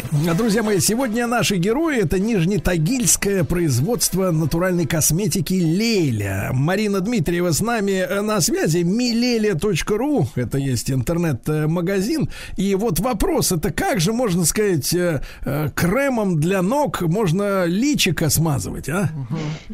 Очень-очень легко и приятно и комфортно. Да А наоборот, И наоборот, в принципе, тоже, Тоже м- работает. можно, но, но крем для лица на ноги э, жадничают женщины мазать почему-то. а, Наверное, дороже, потому, что он стоит. дороже. А, Понимаю. а Дороже, наоборот, им конечно. не жалко, правильно? Не жалко. Да. И не А, жалко, да. Действительно, какая, какая прекрасная логика. Э, Марин, э, вот как вы появились-то на свет? Как ваша компания образовалась? Ой, в далеком 2008 году, и, как ни странно, помог кризис экономический очередной. А, То есть я потеряла работу основную. А вы чем думать. занимались? А, ну, на тот момент я была дизайнером интерьеров, экстерьеров крупной строительной компании. Вот. А, И вам сказали гудбай. Ну, сократили отдел, да, потому что был кризис, и строительные фирмы все очень себя не сладко чувствовали в тот период. Мгм. Вот. Ну и я начала интересоваться, то есть вот этой темой всей эко-производства, эко-продукции, косметики, э, рукотворных каких-то вещей. Я, это мне всегда было очень близко, я этим всегда интересовалась. А тут начало все складываться, что информация начала появляться, возможности начали появляться. А, плюс Ну вы с каких, э, с каких, э, грант с каких инвестиций начали, вот, э, А- чтобы... А вот я рассказываю. Ну, то есть на последние деньги я купила там что-то чуть-чуть, а потом поучаствовала в федеральной программе моногородов. Где поддержка была малого и среднего бизнеса. Я выучилась, я написала бизнес-проект, защитила, получила грант, на который я смогла сертификацию пройти и э, закупить первичное оборудование. Вот с этого началось все. Здорово. А сейчас сколько у вас людей работает? Ну, с учетом аутсортинга человек 15. Мгм. Вот. А кто занимается меня- вот, э, вот этими э, вот этим креативом? Названиями, Ну, например. Название. Видите, конечно, кто придумал. да. Конечно, Мгм. дизайнер, креативщик, я же, это ж мое. Вот, креативлю я в основном. Но, конечно, мы тут мозговые штурмы используем, мы обсуждаем много чего с коллективом. Вот, ну, Я Понюшки, еще вот, несколько Понюшки родила шедевров. я. Ну, давайте, Несколько давайте. шедевров. Например, э, про понюшки, да. От семи болезней понюшка всех полезней. Хорошо. Понюшка безопасности подушка. Э, Понюшка в учебе помогушка. Ну, расслабушку вы уже поняли, помните? И, конечно, и, наконец, наверное, то, что действительно не хватает тем людям, которые не обладают с утра, а то нам все время пишут, знаете, Марина, что это вы Ага. такие с Владиком, тогда всегда у вас хорошее настроение с утра. Ну, я бы, если бы был другой повод, я бы сказал бы, что у меня по этому поводу есть понюшка-веселушка. Законная, да. Вот, это значит ваш, ваш креатив. А что на данный момент вот э, пользуется таким устойчивым, э, преобладающим спросом? Вот э, вы же можете уже как бы социологию такую привести, да, Марин? Ну, ну да, конечно. Ну, у нас есть вот такой бальзамчик под названием «Жива». А, Бальзамчик. Аналог, аналог звездочки, ну, многие говорят аналог звездочки, потому что там тоже есть камфора и ментол в составе, но она Мгм. действует мягче и глубже. И она тоже такая универсальная штучка, которая и от головной боли, и от насморка, и от простуды. И если где-то что-то мышцы заболели, что-то растянул, там, можно натереть. И детям маленьким безопасно, безвредно даже в нос мазать на слизистую. То есть она ничего не сжигает. И вот она очень пользуется у нас спросом и расходится хорошо, и даже иностранцы у нас это дело сильно любят. А это у вас в каком разделе на сайте находится? Бальзам. Вот я не это не бальзам, ну это для, для тела. Для тела? Для тела. Да. Для Потому тела. всё-таки это, да. Живо, Живо. да, это называется? Да, да, да. То есть Бальзам такой маленький бальзамчик хор- хорошенький. То есть Еще и лечебный эффект имеет. Мгм. Да. Не только веселушка, да? Не только удовольствие, да, Сергей Валерьевич? У нас есть А- хорошие лечебные вещи, да. Да-да-да. Слушайте, а Дегтярное мыло, кстати. Вот насколько вы все-таки сегодня зависите от каких-то иностранных компонентов поставок? Я не знаю, может быть, упаковка или основы какие-то. Насколько вам сейчас вот легко? Ну, сырье, в принципе, у поставщиков э, не пропало пока. Единственное, оно в цене выросло существенно. Вот, э, поэтому, ну, оно у нас не на то есть у нас в рецептурах э, сырье и импортного производства, и отечественного есть, поэтому, ну, мы тут сейчас стараемся лавировать, э, стараемся искать варианты и надеемся, что наши поставщики тоже как-то смогут Ну, то есть, то есть чтобы- э, вы сказали, Марин, что э, цены подросли, да, ну то есть имеет, э, имеет смысл предположить, что крем для ног э, будет все более популярным, да, для умощения лица, да, умас- умасливания. Ну, вы знаете, у нас ценовой сегмент, он в принципе невысокий, и практически каждая а, женщина может позволить себе любой наш продукт. То есть э, мы очень конкурентны по цене, а качество премиальное. И это их слова, то есть они нам говорят, что у нас цена гораздо ниже, чем качество. Вот, э, судя по составу, судя по эффекту. Мгм. А Поэтому- география какая у вас? Вы находитесь в Нижнем Тагиле, а так вот вы отслеживаете, Да. э, где ваша популярность растет вот в последнее время? А, ну, мы работаем с дилерскими сетями, у нас оптовиков много по всей стране, в принципе, и в Беларуси, и в Казахстане есть у нас партнеры. Беларусь, кстати, очень хорошо принимает нашу продукцию, у них прям здорово продается все. Но по стране, конечно, центральная Россия, наверное, Мгм. то есть Москва, Питер, а так повсеместно. У нас э, много э, оптовиков. Это, это эко-магазины, это какие-то лавочки, это ну, дилерские сети, мы с которыми уже много-много лет сотрудничаем. Вот. То есть география широкая, плюс у нас интернет-магазин, то есть вот этот наш сайт lele.rus, он же интернет-магазин. Соответственно, мы по всей стране отправляем. А еще у нас на Wildberries тоже мы Мгм, есть, мгм. представлены. Там Лили натуральная косметика и все, пожалуйста, вот магазин и как бы... Ну, видите, как замечательно, да? Наши Я думаю, что Владислав... Кре- креативят, наши слушатели, дайте парочку. Да. Каждому Ванюшке по понюшке, еще понюшка для бодрости, подружка. Ну, Отлично. Наоборот, для релакса. Понюшка, ты моя, обрадуй ты меня. Вот еще. Вот такие звучат. Марин, ну спасибо вам огромное вот, э, за, за ваш труд. Да. Марин Дмитриева, Нижний Тагил, это производство натуральной косметики Леля. Э, друзья мои. Ну и наш, э, от нашей редакции радиостанции «Бескорыстный дар» помощь в том, чтобы люди о вас узнали. Вы знаете мой почтовый адрес, stilainsobachpk.ru. Добро пожаловать.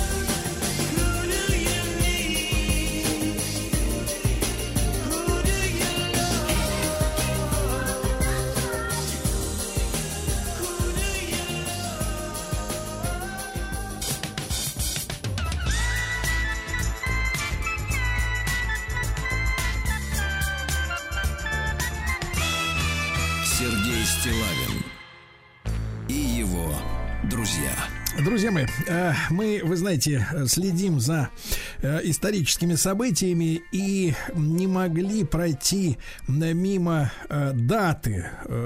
Это ни в коем случае, к огромному сожалению, не юбилей, а вот именно дата такая она мрачная. 20 лет назад в этот день не стало Ники Турбиной.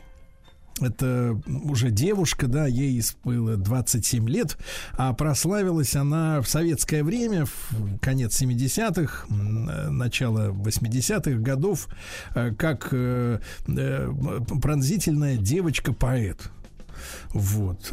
И мы хотели бы сегодня почтить ее память, да, потому что ну, вот в нашем в детстве, там, в нашей юности это было такое знаковое имя, очень. Потом э, забытое, да, в последнее время что-то не, не припомню, чтобы ее э, часто вс- э, вспоминали. И я бы хотел, чтобы мы сегодня поговорили о, о Нике. И с нами Клариса Пульсон, независимый книжный обозреватель, литературный критик. Клариса, доброе утро. Доброе утро, Сергей. Да, я предлагаю, Кларис, тогда у нас есть несколько записей ее голоса, да? Да-да-да, это важно. С- на- Начать именно с этого стоит.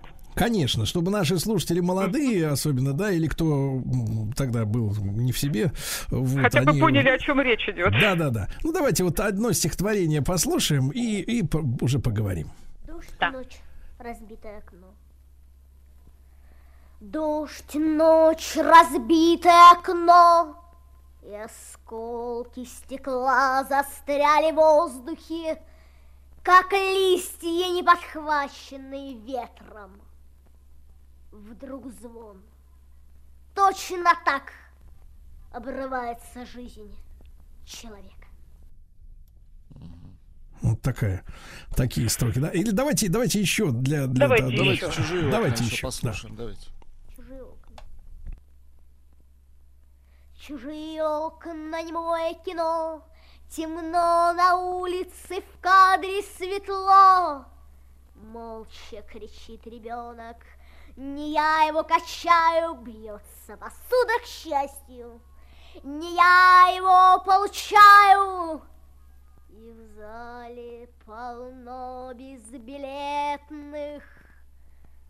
На этом сеансе молчания Мое окно звуковое Подернуты стекла печали Вот. Кларис, э, вот э, ш- э, что это было за явление, да, к- как, вот чтобы наши слушатели, которые не соприкоснулись с ним, да, ради- родившись позже, допустим, вот что это было тогда? Как Ой, а можно было? я вам в ответ провокационный вопрос задам? Вам стихи-то как? Э, Вы ну, знаете, честно. когда я читаю, когда я читаю их. Нет, нет, когда я читаю их на бумаге, да, вот просто как э, Ага. меня, меня не пронимают. А когда я слышу, э, вот когда ребенок маленький такие вещи, да, произносит с таким надрывом, э, ну, меня как бы пробивает то- током, но есть некоторые вопросы. Э, А читала она, вот все говорят необычно, необычно, а читала она э, очень похоже, скажем, на Беллу Ахмадулину, согласитесь. Да. Вот этот, вот этот э, стиль, вот эта манера такая поэтическая, слегка подвывать, э, подпевать, очень похоже. Э, насчет того, что это было за явление. Ну вот представив себе, она родилась э, в 74-м. М, э, Насколько я помню, там э, папа какой-то такой актер, мама, с, э, писавшая стихи, совершенно никогда их не публиковавшая с какими-то такими амбициями, у девочки, как нам рассказывали, тут, знаете, о чем я говорю, как нам рассказывали, потому что мы доподлинно очень мало что о ней знаем. Мы все это знаем, знаете, в таких пересказах, пере- даже не про из вторых, из третьих рук. Якобы у девочки была астма, она часто не спала по ночам и, начиная с четырех лет, диктовала бабушке стихи, которые ей диктовал Бог. Это была такая вот изначальная легенда. Бабушка записывала, потом, когда ей было лет семь, а, они же жили в Ялте, а, мама узнала, что в Ялту приехал Юлиан Семенов и живет в гостинице. И мама пробилась к Юлиану Семенову и показала ей листочки с записанными стихами. Он пришел в восторг, сказал это гениально, и через некоторое время в Ялту в семью приехал корреспондент, насколько я помню, комсомолки. Вот с того дело и пошло. Вот представьте себе, конец 70-х, начало 80-х, ну, которые мы можем себе представить, и вдруг появляется девочка, голубоглазый ангел, очень хорошенькая, которая вот так вот читает стихи, которые вроде бы она надиктовала. И это публикуется, это показывают, мы это слышим. Вот то, что мы слышим сейчас, нас мало чем можно удивить. Вот и начинается э, безумная раскрутка. И в дело еще вмешивается Евгений Евтушенко, который начинает это поддерживать. И вот в 10 лет э, во-первых, девочку вводят в поэтические круги московские. В 10 лет они едут в Венецию на поэтический фестиваль. И на поэтическом фестивале десятилетний ребенок а, получает приз. На венецианском би- э, биеннале она получает а, золотого льва в 10 лет. Вот что у человека, что у ребенка может быть после этого в голове? Вот так вот на секундочку мы себе представ- представим. Но сейчас, э, да, тогда ее все узнавали, тогда она еще, она же тогда еще немножко изменила э, фамилию. Она была Торбина, а стала Турбина. Но она считала, что так э, лучше, так звонче, наверное, скорее всего. Потом в 83 году Евтушенко снимает ее в, ну, в эпизоде в фильме «Детский сад» и пишет о ней стихотворение, довольно известное. Потом, э, это я просто по тем вехам э, ее жизни, Да-да-да. которые, ну вот вроде бы, которые мы знаем точно. В 11 лет, это 85 год, они перебираются в Москву. И мама выходит замуж, рожает другую дочку. Ну и э, понятно, что происходит со старшей. Ей уже столько внимания не уделяется. Потом в 87-м ее, э, она с бабушкой едет в Америку. Что это были за гастроли? Ну, ее возили, это мы тоже знаем, что ее возили, показывали, она читала стихи, и это было, это были, это было в рамках каких-то концертов. Якобы в Америке она встречалась с Иосифом Бродским. Но об этом э, известно только со слов бабушки. И причем каждый раз бабушка об этом рассказывала по-разному. И после этого, кстати сказать, после той истории, видимо, кто-то уже тогда наблюдал а, некие странности и особенности. Ей психологи посовет... ей посоветовали, что ребенку нужны консультации психолога. А, Из того, что мы знаем точно, в 89-м, ей было тогда 15, да, она снялась э, в фильме «Это было у моря». Это Там о воспитанницах специализированного интерната для детей с больным позвоночником. И там ее героиня пытается... э, вер- Это художественный, да, фильм? да, да, да, это художественный, абсолютно художественный фильм Э, со сценарием, да-да-да. И там она э, пытается э, покончить с собой ее героиня. Это вот такое, э, это сюжетный ход, который стал для нее таким роковым, наверное, в каком-то смысле. А потом происходят странные вещи. А, Потом резкий разрыв с Евтушенко, который с ней не общается никак. Эм, Она перестает писать стихи. Вообще.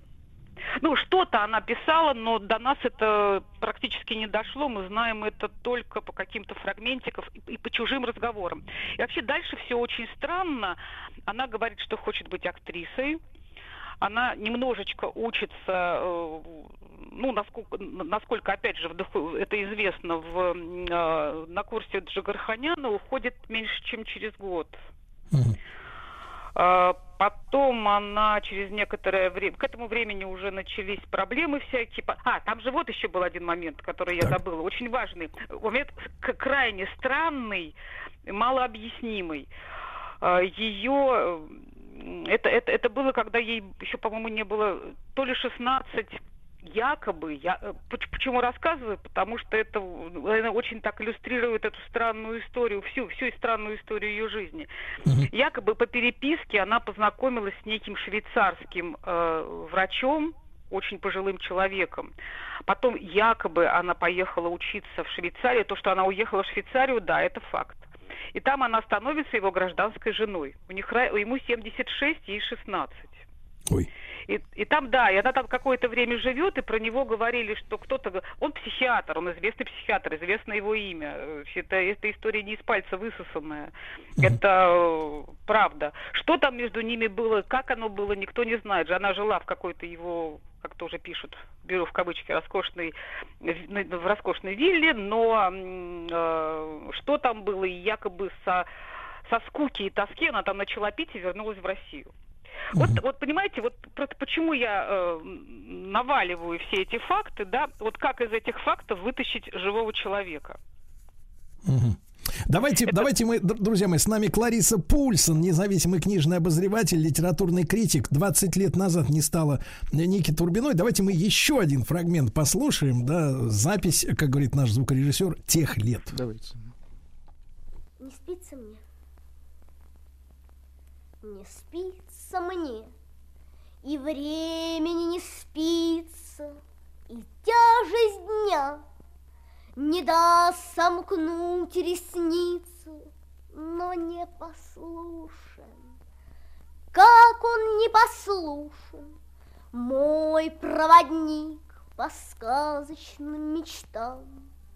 Не спорю, стала ты, я слышу тихий шепот. Не бойся ничего, иди за мной, там дивные сады. И вечный день, и дождь совсем не колкий.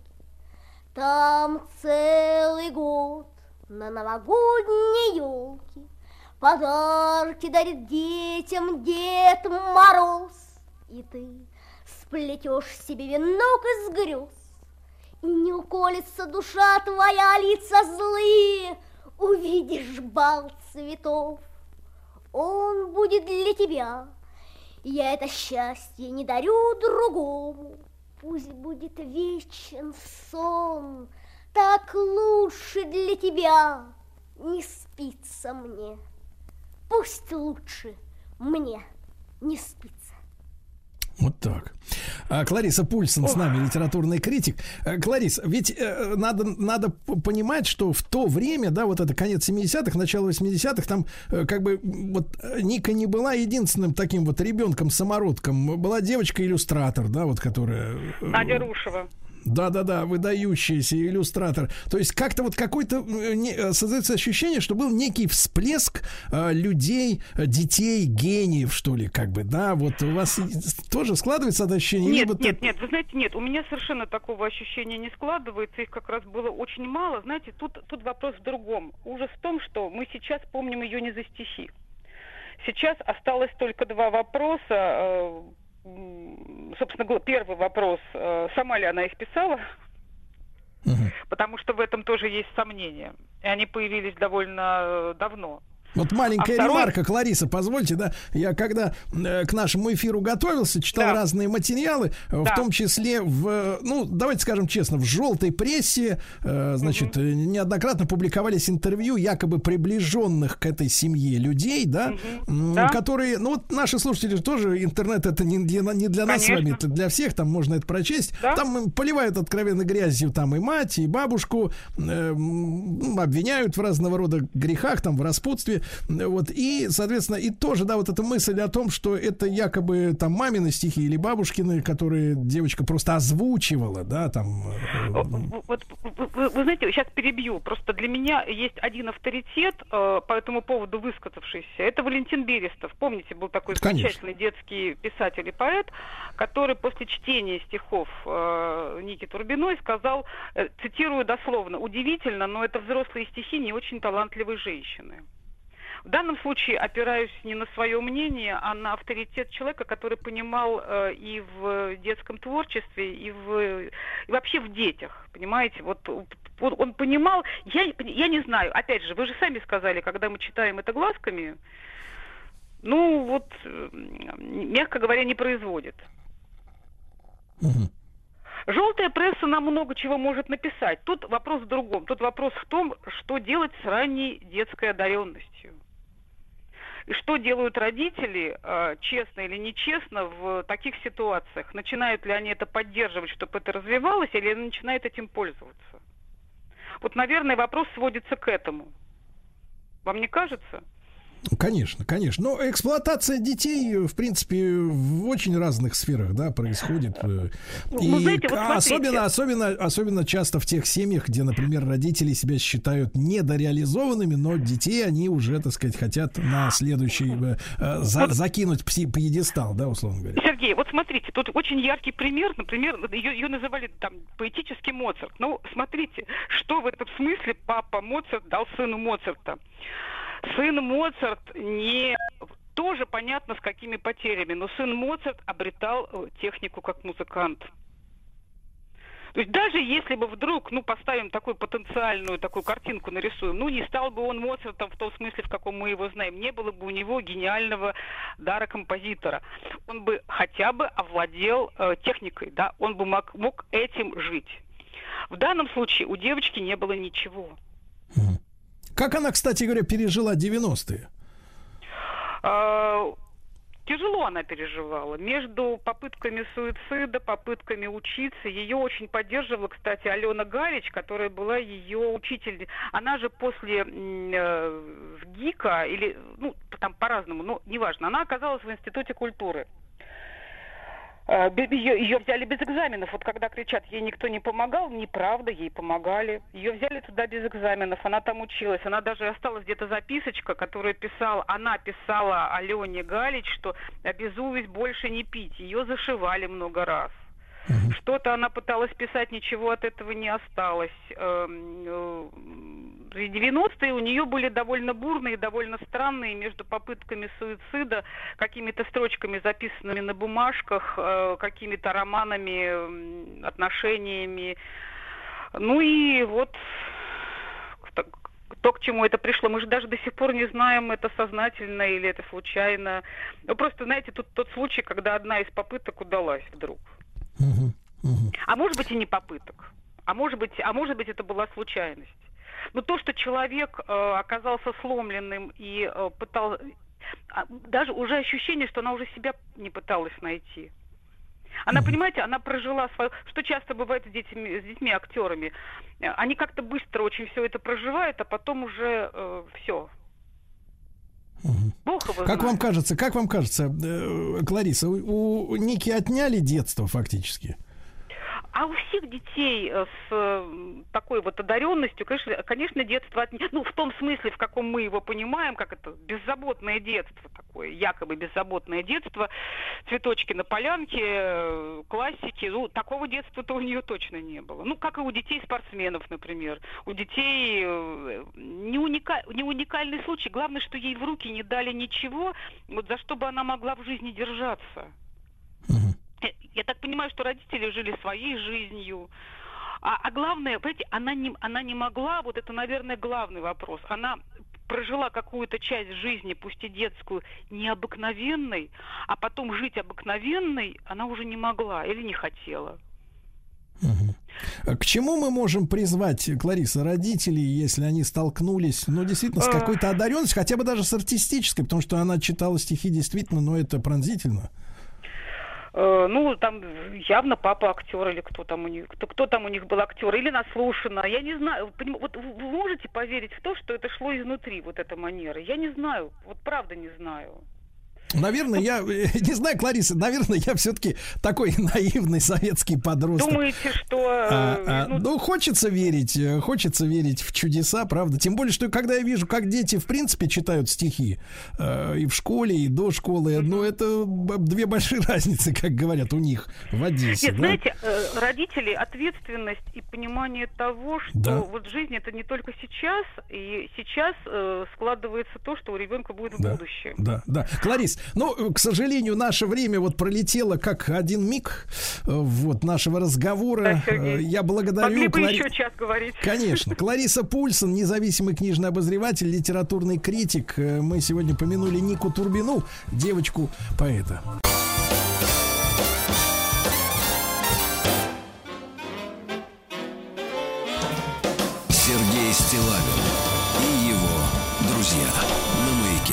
Товарищи дорогие, ну вы знаете, мы трепетно относимся к историческим событиям, да? А, тем более, что глубоко уверены, и Владислав Александрович в том Так. числе, глубоко уверен, что историю знать нужно не для того, чтобы быть эрудитом, да, кого-то там удивлять э, точной памятью на даты и так далее, а чтобы понимать суть процессов, которые происходят в мире. И м, в этот день, 11 мая, но в 1955 году началось создание Варшавского договора. Вот кто из вас помнит, что такое Варшавский договор? Я не про вас сейчас, Владислав Александрович. Да, это э, блок, военный блок. Ну, э, советские люди помнят.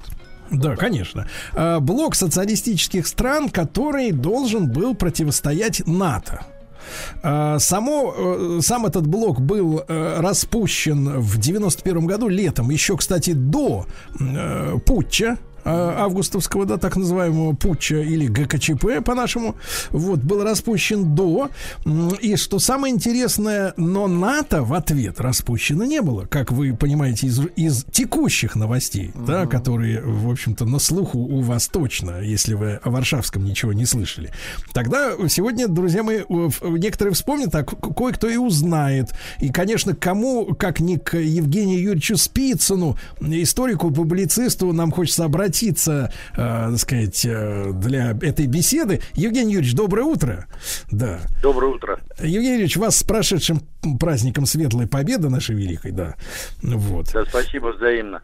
Да, Евгений Юрьевич, а вот э, смотрите, 55-й год, два года как нет Сталина. Э, предполагаю, но, возможно, ошибаюсь, э, что, в принципе, при Иосифе Виссарионовиче такой блок создавать не планировали. Или планировали, как говорят ваши информационные источники.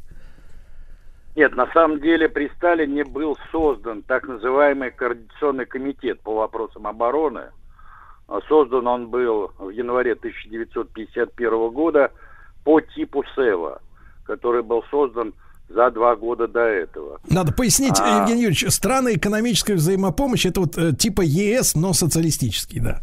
Ну да, да, Совет экономической взаимопомощи, да, который координировал деятельность а, тогдашних соцстран а, по экономическому сотрудничеству а, восточноевропейских стран социалистического блока и Советского Союза. А, так вот, состоялось э, совещание с участием Сталина, где принимали участие лидеры пяти братских компартий. Это Болеслав Берут, Клемент Готвальд, Матиш Ракоши, Гер, Георгий Георгиудеш и Вылка Червенков. Там же были и руководители военных министерств, но с нашей стороны маршал Александр Васильевич Василевский, а с польской стороны тоже маршал Советского Союза и Польской Народной Республики Константин Константинович Рокоссовский. Информации об этом органе очень мало, поскольку а, эта информация содержится только в трех источниках. Это в так называемых заметках или записках Матя Шаракоши и двух военных министров Румынии Эмиля Баднераша и Чехословакии Алексея Чепечки. Но дело в том, что а, в 1953 году, незадолго до своего падения, Лаврентий Павлович Берия направил Маленкову записку с предложением а, слить эти два органа, то есть СЭФ и вот этот координационный комитет. Причем он мотивировал это тем, что деятельность координационного комитета вносит неразбериху и путаницу в работу всей промышленности.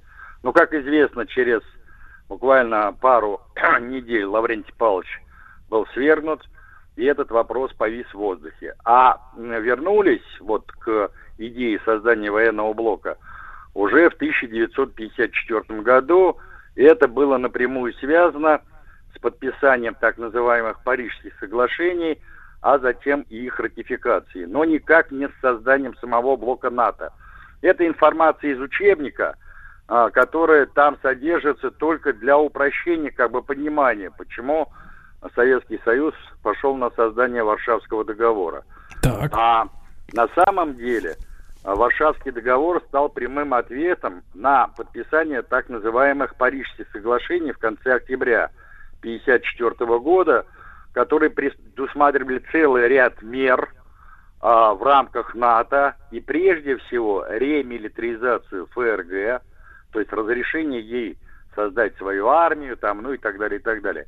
И включение Федеративной Республики Германия в политические и в военные структуры НАТО.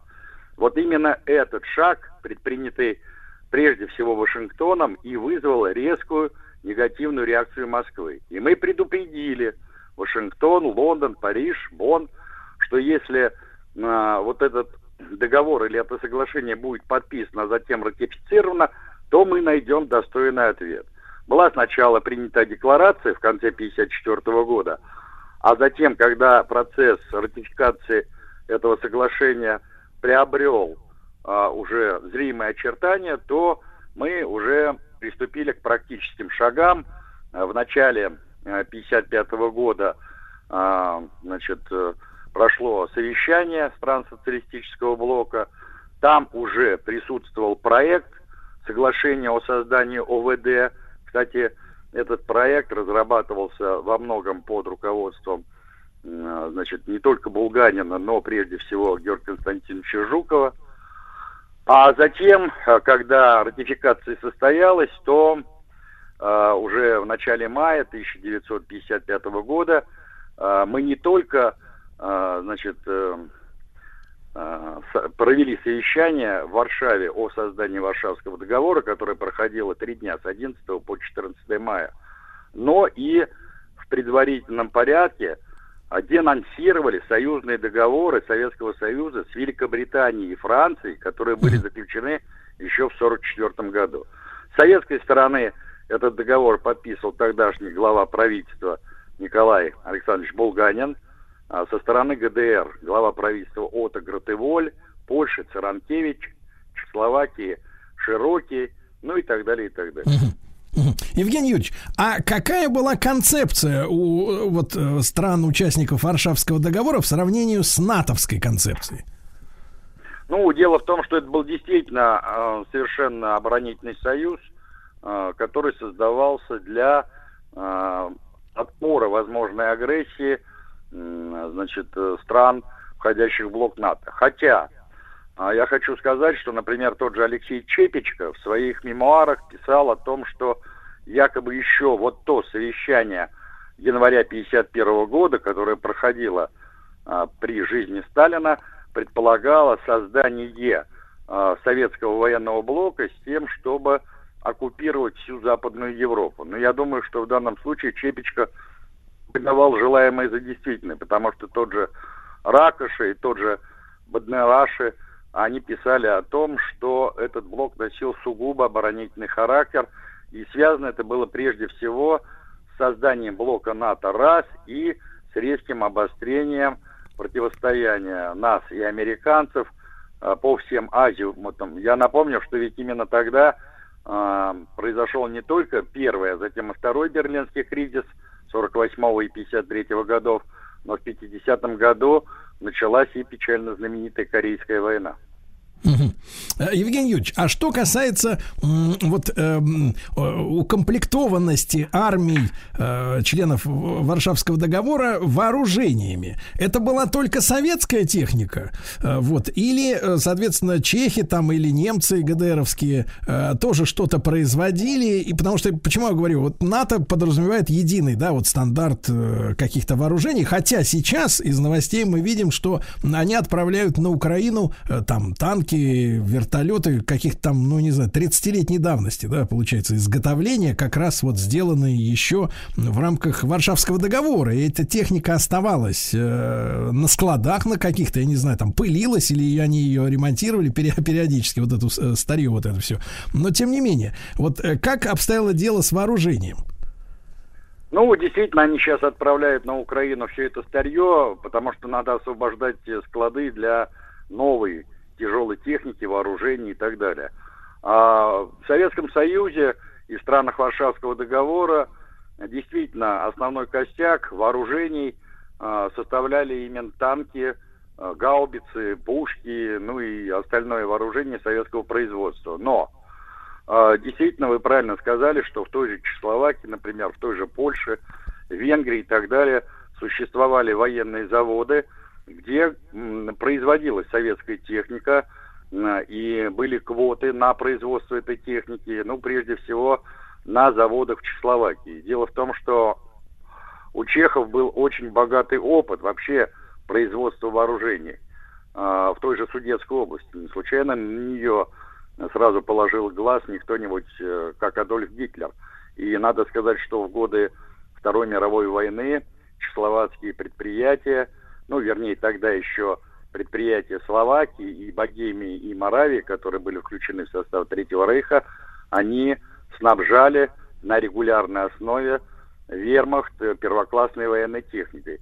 Хотя надо сказать, что костяк вооруженных сил Варшавского договора, а надо сказать, что численность вооруженных сил Варшавского договора была довольно приличной, почти 6,5 миллионов человек.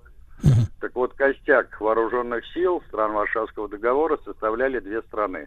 Это Советский Союз и Польша. Мгм. Евгений Юрьевич, а для статистики, для сравнения понимать, э, у НАТО под ружьем сколько вот э, находилось? У, НАТО под ружьем находилось, э, э, ну, если брать в целом, э, порядка четырех с половиной миллионов. Причем в Европе костяк вооруженных сил составляли сами американцы и армия ФРГ. Э, Франция, Италия, Великобритания – это очень незначительные вооруженные силы, но не считая того, что Великобритания и Франция все-таки в 60-е годы стали ядерными державами. Да, да, друзья мои, с нами Евгений Юрьевич Спицын, историк и публицист. Э, В этот э, день началась работа по созданию э, блока Варшавского договора. О том, где он применялся и как распался после короткой рекламы. Стилавин и его друзья. На маяке.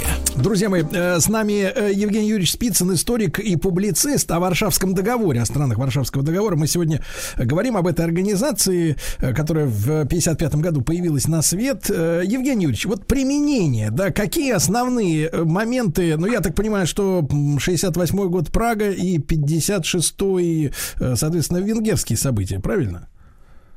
Да нет, не совсем правильно. Дело в том, что в 1956 году э, страны Варшавского договора не применялись, по сути дела. Мы подавили этот профашистский хартийский мятеж своими силами. Это связано было со многими обстоятельствами, в том числе и с тем, что летом произошло обострение отношений между СССР и Польшей в связи со смертью Болеслава Берута, обострением борьбы между наталийцами и половянами в самом польском руководстве и приходом к власти Владислава Гомолки. Там тоже дело чуть не дошло до а, столкновения, военного столкновения между нашими странами, но Хрущев сумел быстро э, этот кризис как бы купировать. А вот то, что касается событий 68 года в Чехословакии, действительно были задействованы вооруженные силы пяти стран Варшавского договора, но я хочу разочаровать всех наших антисталинистов, значит, антисоветчиков, антикоммунистов и прочих недоброжелателей Советского Союза. Дело в том, что вот эта вот традиционная точка зрения о том, что мы якобы подавили силой пражскую весну, она не соответствует действительности. Я когда писал свою книгу про Брежневскую эпоху, я прочитал стенограммы двух телефонных разговоров Леонида Ильича и тогдашнего лидера Чехословакии Александра Дубчика. 13 и 16 августа эти разговоры состоялись 68 года. Из этих разговоров явствует со всей очевидностью, что Дубчик лично попросил Брежнева дважды ввести войска стран Варшавского договора в Чехословакию. Более того, незадолго до этих разговоров он публично, выступая на одном партийном мероприятии, сказал, что если ситуация выйдет из-под контроля, то он обратится к Советскому Союзу с просьбой помочь Чехословакии, в том числе и вооруженными силами. Поэтому вот наших войск был согласован с чехословацким руководством. Не случайно, кстати, чехословацкая армия не оказывала никакого сопротивления советским вооруженным силам и вооруженным силам других стран Совет Варшавского договора. И в ходе этого кризиса с нашей стороны погибло всего 10 человек. Один офицер и 9 м, солдат и сержантов, и то в результате несчастного случая. Так что вот эта вот старая байка по поводу того, что мы силой подавили а, Пражскую весну, она не соответствует действительности. Евгений Юрьевич, а вот вопрос, конечно, он тоже на поверхности э, с ликвидацией этого блока, да? А это было был какой-то э, была вынужденная мера, э, жест э, навстречу американцам, как мы тогда люб- любили жестикулировать таких, в общем-то, в принципе, жестов у нас немало Ну в то да, время да. было. Да, потом, может быть, их требования в рамках каких-то договоренностей. Было ли обещание встречной ликвидации НАТО? Вот как вы это оцениваете? Вы знаете, это было чистой воды предательство. Связано оно было, конечно, с политикой нового советского руководства во главе с Горбачевым по, по сдаче наших завоеваний в Восточной Европе. И дело в том, что когда а, мы создавали вот этот а, блок социалистических стран, то речь шла прежде всего не о советизации этих регионов, а о создании надежного пояса безопасности с тем, чтобы предотвратить угрозу 22 июня 1941 года. Об этом Сталин прав- прямо говорил еще тогда. И до м, начала, середины 48 года мы не проводили советизацию стран Восточной Европы. А, нас вполне устраивали режимы так называемых коалиционных правительств на территории Польши, там, Чехословакии, Венгрии и так далее, и так далее. Мы стали проводить советизацию только в ответ на принятие, а затем и реализацию плана Маршала э, в начале 48 года.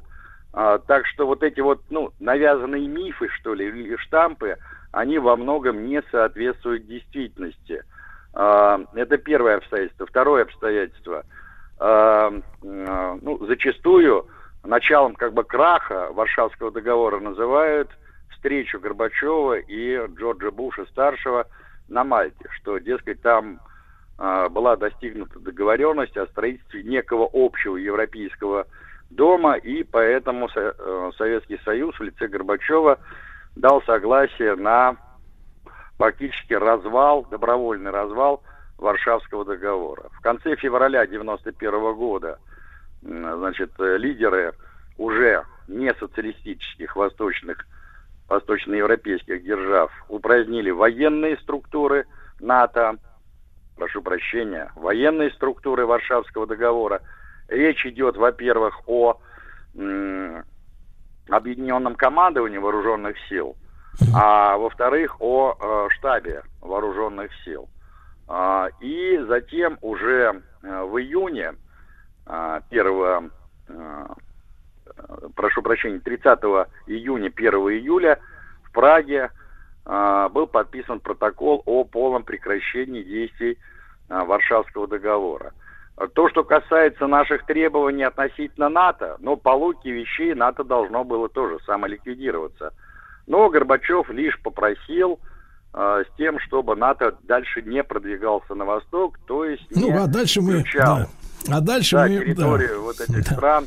Ну, на самом Да. деле мы видим, чем закончилась вот эта вот просьба. То есть Да. НАТО приблизилось вплотную к нашим границам, включив и Прибалтику, и целый ряд других стран Восточного блока.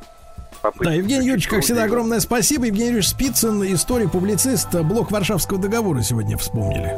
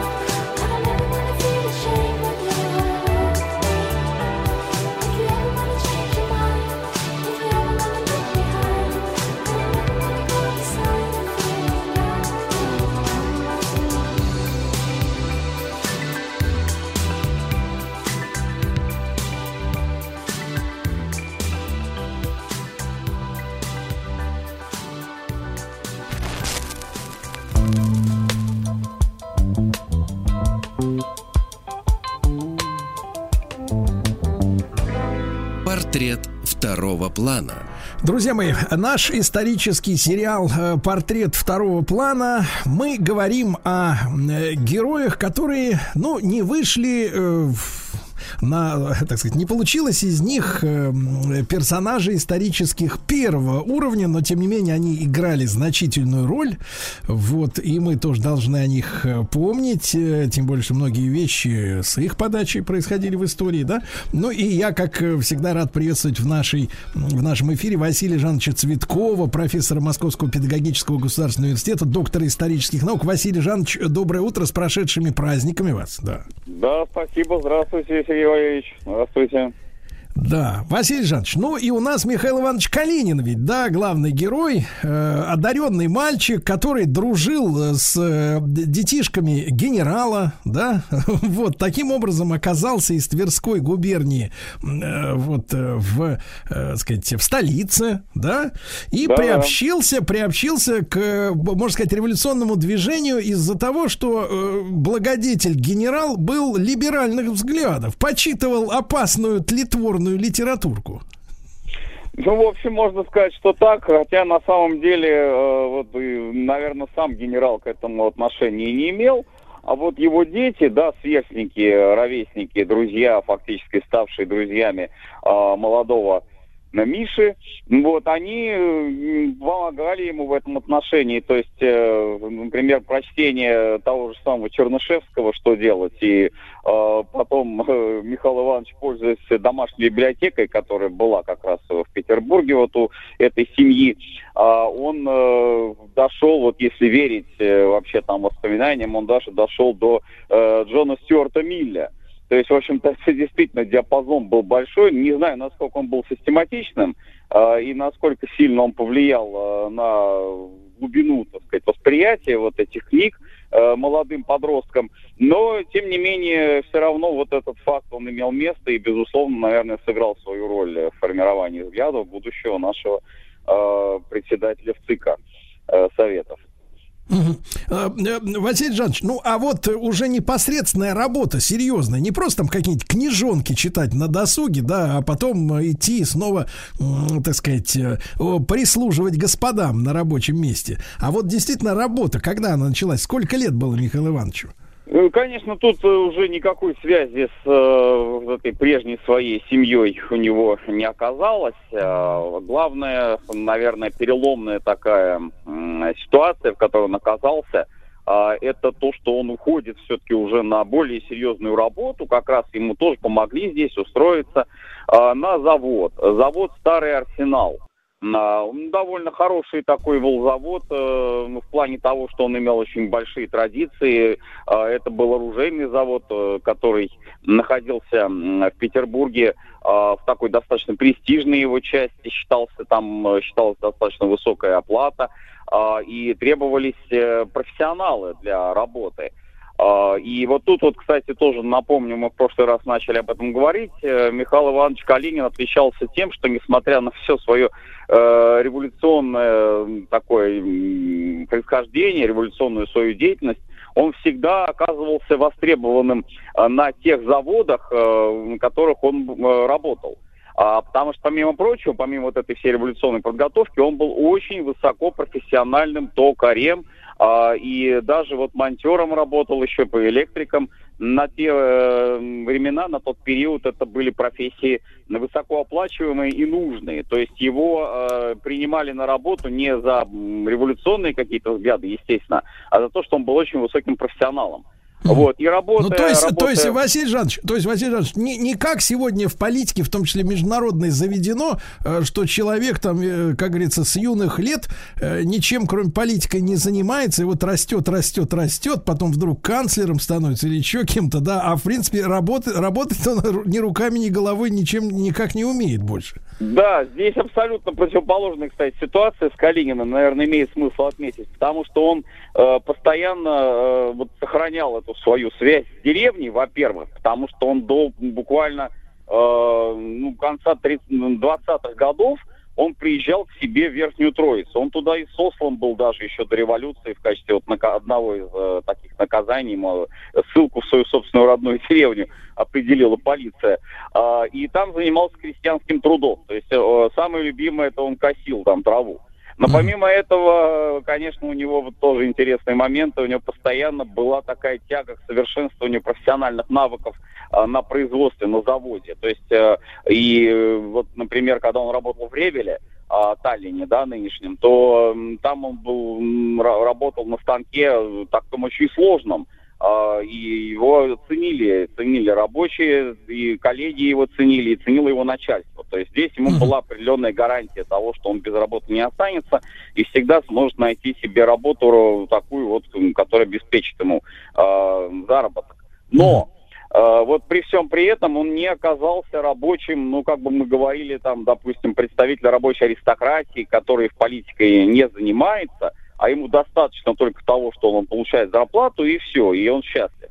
А вот как раз Калинин отличался и такое э, стремление к э, переменам в общественно-политическом э, контексте. И вот это-то как раз и сближает его с представителями Союза борьбы за освобождение рабочего класса, а, организация, которая имела очень прочные связи в рабочей среде Петербурга. А, И, собственно, вот этот Союз борьбы за освобождение рабочего класса, то есть будущая партия большевиков, она э, для Калинина стала родной, ну вот буквально с первых лет э, существования самой этой структуры, то есть это э, 896-898 годы. А Здесь он э, и вступает, вот, собственно говоря, на такой революционный э, путь, который приведет его тоже потом уже э, к 17 году. Василий Жанович, а участие какое было у Михаила Ивановича Калинина э, в февральской э, революции, да, в тех событиях, которые, э, кстати говоря, Ленин же не прогнозировал, да, для него это было удивительно, что произошло в феврале, вот, а, а во-вторых, во-вторых, соответственно, в октябре уже. Насчет февраля я вот все-таки здесь не могу согласиться, что не было никаких прогнозов. Как раз наоборот. Э, Ленин говорил, что ситуация в стране, она чревата революцией. Вопрос, когда и в какой форме она произойдет. Будет ли это вот именно февраль, март месяц, или это будет там апрель-май месяц. 17 года. То есть здесь сомнений в том, что революционная ситуация в России существует, и Ленин не высказывал.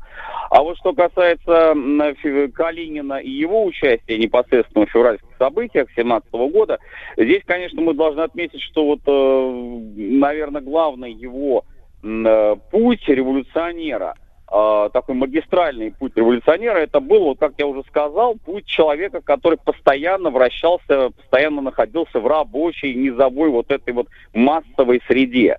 А, и тут почему это важно иметь в виду? Потому что большевистская партия, она никогда не делала ставку на э, легальные методы борьбы с царизмом, на то, что вот она будет какой-то там элитарной оппозицией типа кадетов, да, что они будут вот там как-то давить на власть. Ни в коем случае. Большевистская партия э, всегда делала ставку на э, массу, на э, вот это низовое низшее звено. И через забастовки, через э, протестные акции рабочих, через какие-то там, может быть, даже вооруженные акции э, готовилась революция. Через это. Не через Государственную Думу, не через Государственный Совет. Вот это принципиальное отличие большевистской тактики и стратегии от э, э, всех остальных партий, в том числе даже и левых. А, вот. И Калинин здесь очень хорошо, очень хорош был Калинин. Почему? Потому что у него были, э, было множество контактов, причем на разных заводах, в разных городах. А, Этому помогал, видимо, его характер. Такой, в общем, человек был все-таки общительный а, и деловой. Э, Ну, конечно, это стоило, может быть, того, что он работу очень часто терял в результате, да, вот всех этих забастовок и прочего. А, Он очень хорошо работал м, с прессой большевистской. Сначала это была газета «Искра», а затем это стала «Правда». А Это уже вот накануне как раз Первой мировой войны. Э, Ну, конечно, полиция за этим следила, но каких-то вот серьезных таких репрессий, э, там, допустим, каторжные работы или Шлиссельбургская крепость, ну, до этого дела не доходило. А, И, тем не менее, все-таки вот э, Калинин, конечно, он ощущал на себе вот эту вот постоянную необходимость быть на стороже.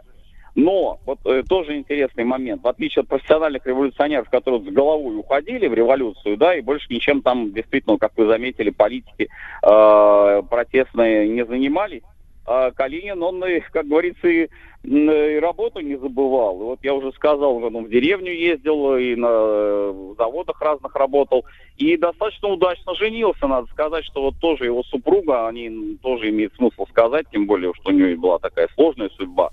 А, эстонка по национальности Екатерина Ивановна Лорберг. На- Вместе э, они прожили довольно долгую жизнь, и счастливую, надо сказать. У них было пять детей. А, И вот э, нельзя сказать, что они тоже как-то бедствовали сильно. А, Здесь вот все-таки помогала ее зарплата, его зарплата, да. А, И в то же время, вот опять же важный момент, они оба подключаются, ну как вот прям Ленин и Крупская, да, а, оба подключаются к революционной борьбе, к революционной жизни. То есть э, Василий Жанович, ну, позволь, позволь тогда слегка перескочить, удовлетворить именно исторический интерес вот в каком контексте. Э, Как говорится, десятилетиями ждал, наконец, возможности этот вопрос прос- просветить у специалиста такого, как вы. Вы же помните ситуацию второй половины 80-х, когда м, э, м, э, с- советская, в- в- тире антисоветская пресса, включая журнал «Огонек», э, регулярно публиковала, значит, вот расследование преступлений сталинизма. Да, это Мгм. пользовалось бешеной популярностью. Люди стояли у ларьков, э, у киосков, ждали, когда привезут, значит, вот э, свеженький номер, да, газет, бумаги не хватало. И я очень хорошо, я был тогда школьником, я это очень любил все читать тоже, ну, понятно, молодежь всегда на, на- на передовой. Вот, это потом приходит понимание того, в чем участвовал. Да, да. Так вот, э, значит, одну статью читал про Калинина. Мне просто запал э, в, в память образ, который в статье был описан. Вот хочу прояснить, насколько это была правда по сути. Что, мол, э, э, злой Сталин э, посадил жену Калинина, значит, в лагеря, да, самого, значит, Калинина не трогал, вот, она, вот такой образ интересный, значит, э, находясь э, в лагере, э, куском стекла, это я запомнил дословно, счищала с арестанской одежды гнит. Гнит куском стекла. И, э, значит, Михаил Иванович ходил кругами вокруг Иосифа Виссарионовича и постоянно, значит, при любом удобном случае э, просил освободить э, жену из лагеря, а тот говорит, нет, пока, говорит, не время. Вот насколько эта вот история, описанная там в 80-е годы журналистами или журналюгами, не знаю как, вот, соответствует действительности. Ну, в отношении гнида счищаемых я тут, пожалуй, ничего сказать не смогу вот точностью э, на сто процентов. А то, что она была репрессирована, да, это факт. Это факт, причем э, достаточно необычный может быть, э, потому что все-таки, хотя с другой стороны, вот если вспомнить, например, семью Молодого, того же самого, да, здесь его супруга тоже оказалась репрессированной. А, Но, но э, при всем при этом э, мы ни в коем случае не должны э, говорить о том, что вот это была какая-то именно подготовка специальная, может быть, вот этой акции ареста, да, а, направленная на дискредитацию Калинина. А, Не уверен. Ну, скорее всего, все-таки вот поскольку это был условно такой процесс, который был еще связан с Ежовым, вот с этой пресловутой Ежовщиной, да, это как раз вот 38 год, осень 38 года, там еще Ежов-то был, ну, там уже Берия, правда, а, подключался вот к работе а, репрессивной, потом он, собственно говоря, Ежова-то и заменил, А, вот, но обвиняли ее в троцкизме, это формальное такое обвинение, довольно распространенное на тот момент, это вот антисоветская статья знаменитая, да, и да, она, она была в заключении, она оказалась репрессированной. Но затем э, она буквально вот тоже перед э, кончиной э, Калинина, она э, возвращается из лагеря. Тут ведь тоже, собственно, наверное, не, не обошлось без э, э, участия Сталина. Э, все эти годы, ну, как он жил, э, Михаил Иванович, трудно сказать, но, конечно, ни в коем случае нельзя э, там, наверное, считать его неверным мужем, который был там как-то доволен тому, что супруга его оказалась местах не столь отдаленных. А, как раз, как э, я думаю, со- соответствует правде то, что Калинин постоянно ходатайствовал о том, чтобы как-то смягчить ей наказание, меры наказания. И в конце концов, да, она возвращается а, незадолго до смерти его, то есть в 46 году он скончался, Калинин.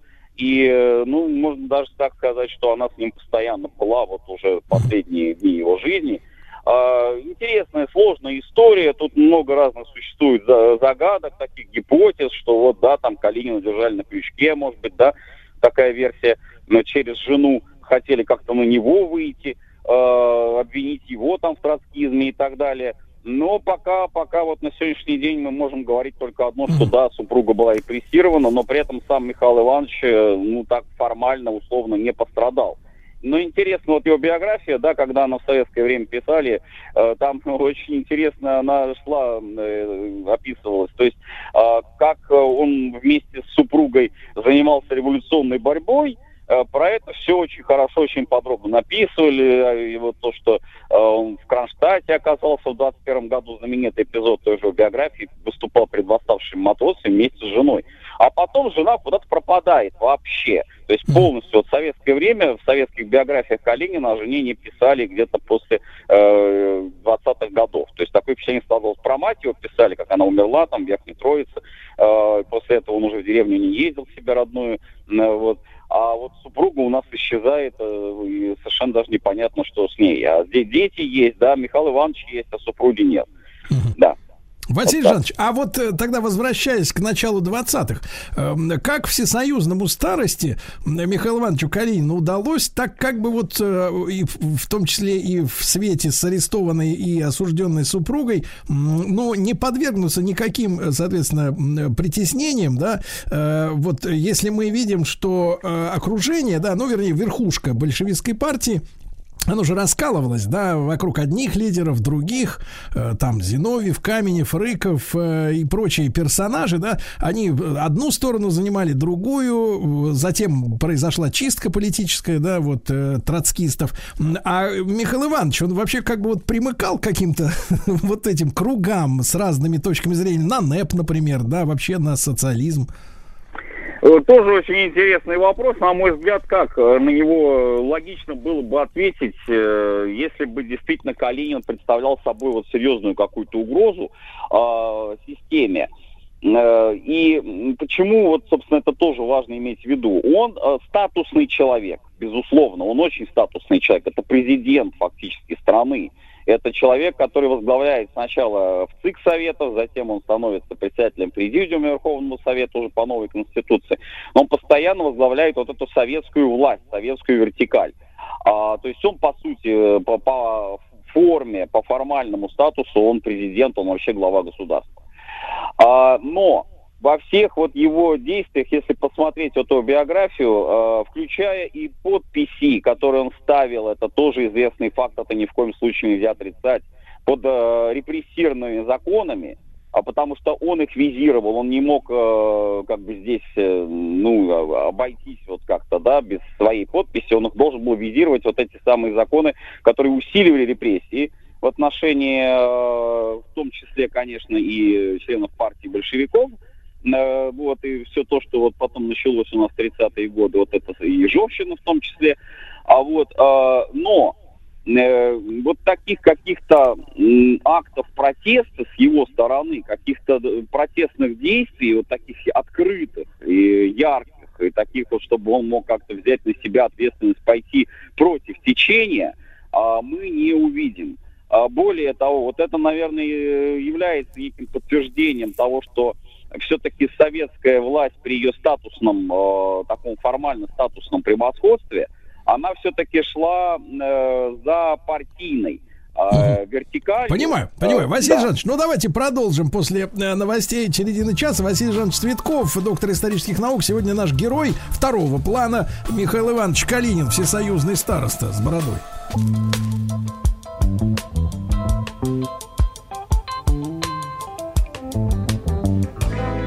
Портрет второго плана. Друзья мои, так с нами сегодня Василий Жанович Цветков, профессор Московского педагогического государственного университета. Мы продолжаем разговор о э, Михаиле Ивановиче Калинине, всесоюзном э, старости. Э, э, Василий Жанович, вот складывается ощущение, что э, Михаил Иванович никому не мешал и при этом не был э, каким-то мыслителем, да, ну, не, не знаю, не попадались на глаза какие-то статьи стратегические с какой-то раз- с разборой, с разбором ситуации какой-то мировой или внутрипартийной. Э, ощущение, что он не лез в эти вещи. Правда ли так? Ну, э, здесь э, двояко как бы можно ответить. Во-первых, конечно, нельзя сказать, что Михаил Иванович э, не, не был вообще никак причастен к теоретической работе, потому что э, у него были статьи, у него были выступления, э, там небольшие воспоминания он писал. А, то есть нет, у него есть и сборники статей, у него выходили. Э, В, в этом смысле, конечно, он все-таки был не чужд отнюдь э, теории. А, Но вопрос в том, что вот эта вся э, его условно такая вот теоретическая мысль, она никогда вот ни в чем принципиально не э, расходилась с политическим партийным курсом. Э, Вот то, о чем, собственно, мы уже говорили сегодня, то есть э, партийная вертикаль, э, она четко совершенно давала установку, общую установку на то, как должна развиваться страна, а, какие там должны быть отношения к оппозиционерам, к троцкистам, тем же самым и так далее, да. А вот Совет э, в таких вот условных э, формальных э, как бы рамках, да, э, Верховный Совет э, и, собственно, и в ЦИК Советов, э, то есть вот эта советская вертикаль, они помогали как раз партийную линию сделать, э, воплотить ее в законы. А, Таким образом, вот Калинин, возглавляя эту самую советскую вертикаль, он э, ни по статусу своему, ни по своему идеологическому как бы такому представлению, э, он никогда не противоречил э, условной вот этой генеральной линии партии. Э, то есть он шел за ней. Э, Если посмотреть его статьи, э, здесь создается такое впечатление, что вот э, работает партийный съезд, а потом уже вот Михаил Иванович обосновывает то или иное партийное решение, как это необходимо принять какой закон в рамках работы Верховного Совета. Он легитимизирует, легитимизирует деятельность партии, потому что сама партия принимать законы не может, а, и па- не партия принимает законы, а вот Верховный Совет может. И здесь, собственно говоря, вот как раз Михаил Иванович был очень-очень на своем месте вот в этом отношении. Да. Василий Жанович, ну не могу не задать вопрос, подмывает. Вот смотрите, э, э, Калинин-то у нас был таким стареньким уже, да, ну относительно других, м, э, сказать, членов Политбюро в современной да, трактовке. Вот смотрите, вот Калинину хватило ума, значит, вот быть в русле ре- решений партии, причем, значит, решений той линии партии, которая, собственно говоря, была линией победителей, да, в итоге. А вот эти ребята, ну вот э, Каменев, Зиновьев, Рыков, вот там много этих фамилий, некоторые забыты тоже, как бы, э, некоторые на слуху, они вот, э, как бы вот, извините за народный язык, они тупые были, что вот выступали с такими, с альтернативными вещами, надеялись сами на победу. Вот почему Ка- Ка- Калинин в этом смысле их об- обскакал всех, ну, в, в жизненном плане. Ну, здесь, я думаю, главный, наверное, момент все-таки не столько, опять же, вот советской вертикали, да, поскольку в советских органах власти, конечно, тоже были конфликты неоднократные, серьезные, на низах, на местах, э, в частности, во время коллективизации той же самой, да, начала 30-х годов. Там мы можем посмотреть материалы архивные, там много фиксируется э, таких вот э, кон- конфликтных ситуаций, когда местный совет, например, э, может как бы пойти на попятную в плане темпов коллективизации. Вот это был очень важный вообще аспект о том, что нельзя ни в коем случае форсировать коллективизацию. Ну, собственно, Сталин тоже выступал так не с поддержкой вот этих темпов форсированных. Вспоминаем знаменитую его статью «Головокружение от успехов». А, вот, но, но все-таки вот оппозиция, она ведь э, не случайно называется внутрипартийной. Внутрипартийная оппозиция, она стремилась в первую очередь а, к партийному доминированию. И вот все эти дискуссии, все эти споры, которые разворачивались, собственно, мы их изучаем, да, э, до сих пор вот эти м, оппозиции э, правая, левая, троцкиско-зиновьевская, бухаринская и прочие, они э, имели свои корни, они имели свои истоки именно в партийных структурах. А для Калинина, конечно, он, безусловно, он был таким верным э, и преданным большевиком, но для Калинина все-таки главным оставалась эта советская вертикаль. И вот советскую вертикаль он контролировал довольно жестко, э, можно даже сказать авторитарно, делая ее, по сути, вот как раз э, проводником вот этих партийных принимаемых э, решений. Поэтому оппозиция, если бы она победила, оппозиция, ну, предположить так, я не знаю, очень можно было бы это условно, но я думаю, что Михаил Иванович устраивал бы и оппозицию тоже, потому что есть архивные э, свидетельства о том, что оппозиционеры, ну, правда, они такие спорные свидетельства, но, в общем, они не испытывали к Калинину вот какой-то неприязни большой, потому что э, для них он тоже был человеком, э, ну, вот главное тоже вот его качество, которое, кстати сказать, мы не отметили, наверное, до сих пор, а, он был э, очень гибким с точки зрения вот общения с массами. Вот это был главный, главный, наверное, его большой-большой плюс. А, Почему, когда, собственно, его Ленин предлагал его кандидатуру или там Троцкий, как ну, спорный вопрос, но, в общем, наверное, все-таки Ленин больше участвовал, на должность э, председателя в ЦИКа после смерти Свердлова, а, один из таких главных моментов был то, что Калинин всегда найдет контакт с массами. Он всегда сумеет убедить низы, сумеет убедить этот низовой э, уровень а, в том, что нужно принимать вот именно это вот такое вот решение. А, И психологически это было бы очень удобно для Калинина, потому что, опять же, смотрите, мы э, говорили уже о том, что э, Михаил Иванович у нас причастен и к крестьянской среде, и к рабочей среде, и там, и там он везде может найти общий язык. Василий Причем Жанович, Калинин, Василий Жанович, э, а да. это э, как вот с точки зрения, там, грубо говоря, м, языкознания там или э, исторической науки достигалось? Он как бы шутил с людьми, э, говорил простыми словами, э, так сказать, убаюкивал. э, Ну, как это, как достигалось э, такое вот э, там понебратство какое-то? Как достигалось э, искусство вот, э, э, так сказать, вот взаимодействия с массой? Ну, тут три я бы выделил таких аспекта. Вот первый, вы его, собственно, сами уже назвали. Это а, то, что действительно у него был стиль общения, манера общения такой достаточно упрощенный. То есть это а, не был барин какой-то, да, вот по отношению ко всем своим собеседникам, с кем он общался.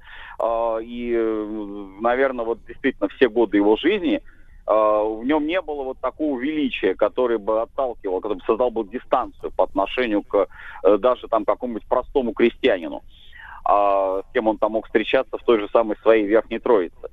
А второй момент очень важный, конечно, это его постоянные разъезды. То есть это был очень мобильный человек, мобильный политик. Вот, наверное, больше, чем э, Михаил Иванович вот по стране, никто, наверное, не ездил. Это человек, который после м, 18-19 годов, вот когда он э, уже так переходит на высшие административные должности э, представительной власти, э, постоянно, постоянно человек ездит по стране.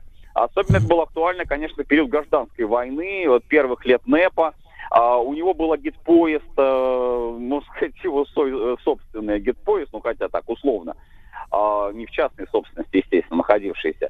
Назывался он очень символично «Октябрьская революция». Это был не просто поезд там из каких-то пульмановских вагонов, э, в которых ездит там барин, э, роскошный э, железнодорожный состав. Это был агитпоезд. Это был агитпоезд, который занимался агитацией. Он приезжал на места, он встречался с людьми, э, и он па- параллельно с этим еще и агитацией партийной занимался.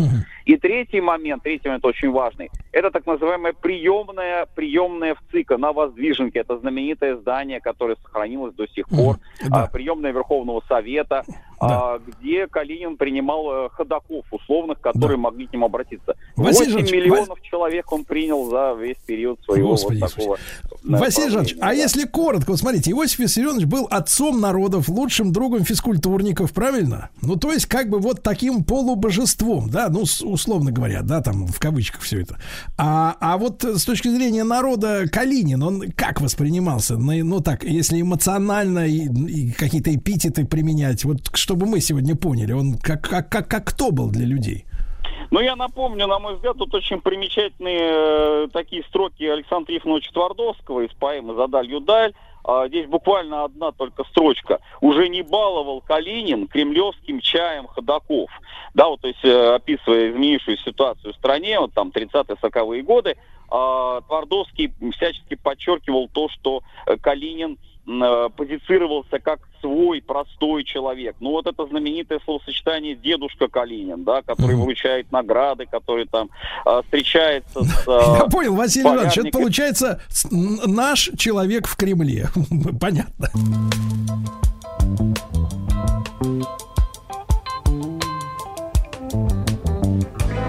Портрет второго плана. Ну что же, я предлагаю тогда нам с Василием Жановичем Цветковым, доктором исторических наук, начать следующую страницу в нашем цикле «Портрет второго плана», наметить, да, наметить нашу следующую беседу. Фактически э, мы о Михаиле Алексееве поговорим, как его э, сказать, представил Василий Жанович, военный интеллектуал. Василий Жанович, ну, наверное, не, не все представляют, о ком идет в принципе речь, да, по имени и фамилии.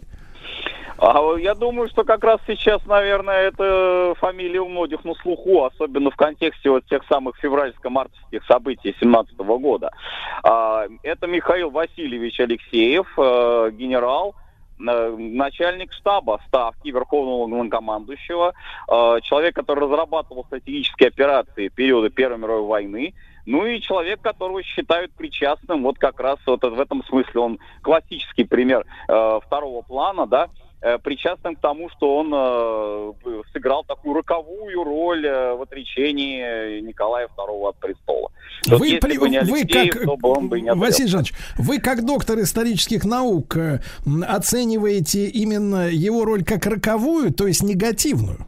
Э, Его роль э, можно оценивать именно как роль начальника штаба, высказавшего свое мнение, но не более того. Не более того, потому что мнение Алексеева, исходя из сложившейся ситуации, как она сложилась в феврале-марте 17 года на фронтах и в столицах, да, и в Москве, и в Питере, э, было таким, что вот лучше отречься, чтобы сохранить монархию, чтобы сохранить престол, чтобы сохранить э, участие России в войне. Вот в двух словах, если, если сказать так.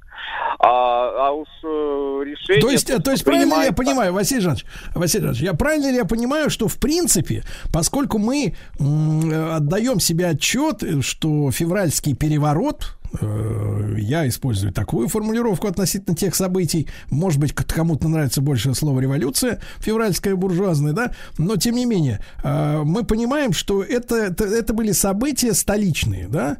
И, в принципе, такой человек, как э, главно, ну, помощник, глав- ближайший помощник главнокомандующего, мог бы предложить, например, идею полной транспортной блокады Петер- Петрограда э, с тем, чтобы вот эту всю смуту задавить внутри одного конкретно взятого города. И он эту идею не предложил тогда, правильно? А эта идея, она очень, прошу прощения, Сергей Валерьевич, бумажная, потому что что такое транспортная блокада огромного миллионного э, мегаполиса, а, как это осуществить технически, э, я думаю, что Михаил Васильевич Алексеев был бы гораздо более эффективен в том в плане как раз э, чтобы не допускать вот подобного рода развития событий и каким-то образом э, повлиять, наверное, потому что формально он для этого не имел полномочий, но повлиять на то, чтобы э, система э, контроля, система, условно говоря, вот защиты власти, да, в самой столице была бы более сильной, чтобы не нужно было бы доводить до тех беспорядков массовых, огромных, масштабных беспорядков, которые, собственно, в Петрограде и произошли. Феврале, Василий Жанович, 17-го. тогда еще один вопрос задам. А, Я читал в некоторых исторических материалах, но у нас сегодня такое коротенькая прелюдия вот, да, к его биографической, э, так сказать, к выпуску э, нашей программы «Портрет второго плана», биографический о э, Михаиле Алексееве. Да. Вот читал информацию о том, что в начале 17 года император ставил вопрос о том, насколько целесообразно нахождение в столице Российской империи там 130, по-моему, 100 160 тысячного э, контингента призывников фактически, да, то есть люди, которые готовились к отправке на фронт, э, среди которых как раз и загорелся военный бунт э, уже на излете гражданских про- протестов в период вот этой февральской революции, будем использовать это слово, и что Николаю II дали ответ, что ничего сделать невозможно, и вот этот 160-тысячный контингент должен оставаться в столице, хотя всем, пони- все мы понимаем, что, в общем-то, э, ну, воевать не хотелось людям, они не хотели ехать на фронт, соответственно, этот бунт, который подняли, застрелив офицера, да, вот солдаты, там этот Кирпичников прославился, вот солдат, э, вот этот бунт, э, он объясним, люди не хотели ехать на фронт, и восстание их было поводом для того, чтобы остаться в тылу.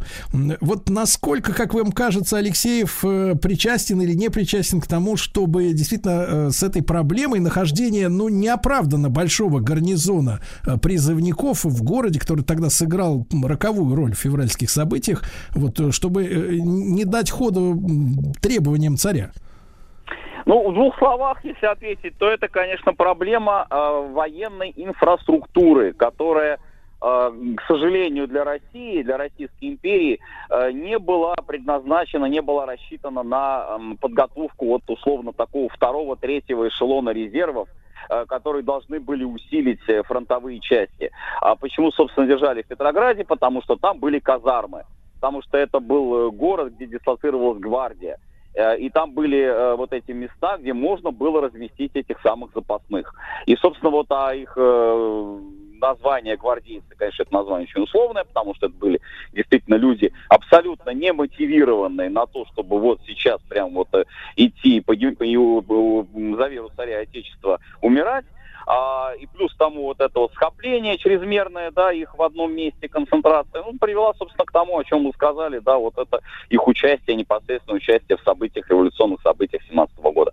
Но он же не мог, э, Алексеев, санкционировать там строительство казарм, э, такое одномоментное по всей линии фронта, начиная от Петрограда до, э, там, условно говоря, Одессы, э, чтобы вот это все, все, все быстро построить, подготовить и так далее. Настолько, насколько можно было размещать войска в тыловых гарнизонах, это делалось.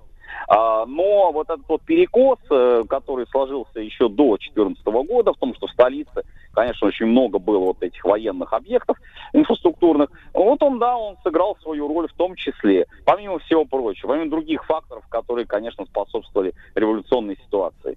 А, Ну, то есть, то есть, э, то есть инфраструктурно, инфраструктурно-бытовая проблема, да, не была решена. Да, Я по понял. большому счету так можно было бы сказать. Василий Жанович, да. ну тогда, тогда в следующую нашу встречу мы уже разберем разберемся с биографией военного интеллектуала Алексеева, да, я напомню еще раз, что по мнению Василия Жановича он сыграл роковую роль, э, вот, в том числе и в отречении Николая II. Будет интересно, естественно. Василий Жанович, вам, как всегда, огромное спасибо. Василий Жанович Цветков, профессор Московского педагогического государственного университета, э, доктор исторических наук. Весь наш цикл «Портрет второго плана» к вашим услугам на сайте радиомаяк.ру. Спасибо. Еще больше подкастов «Маяка» насмотрим.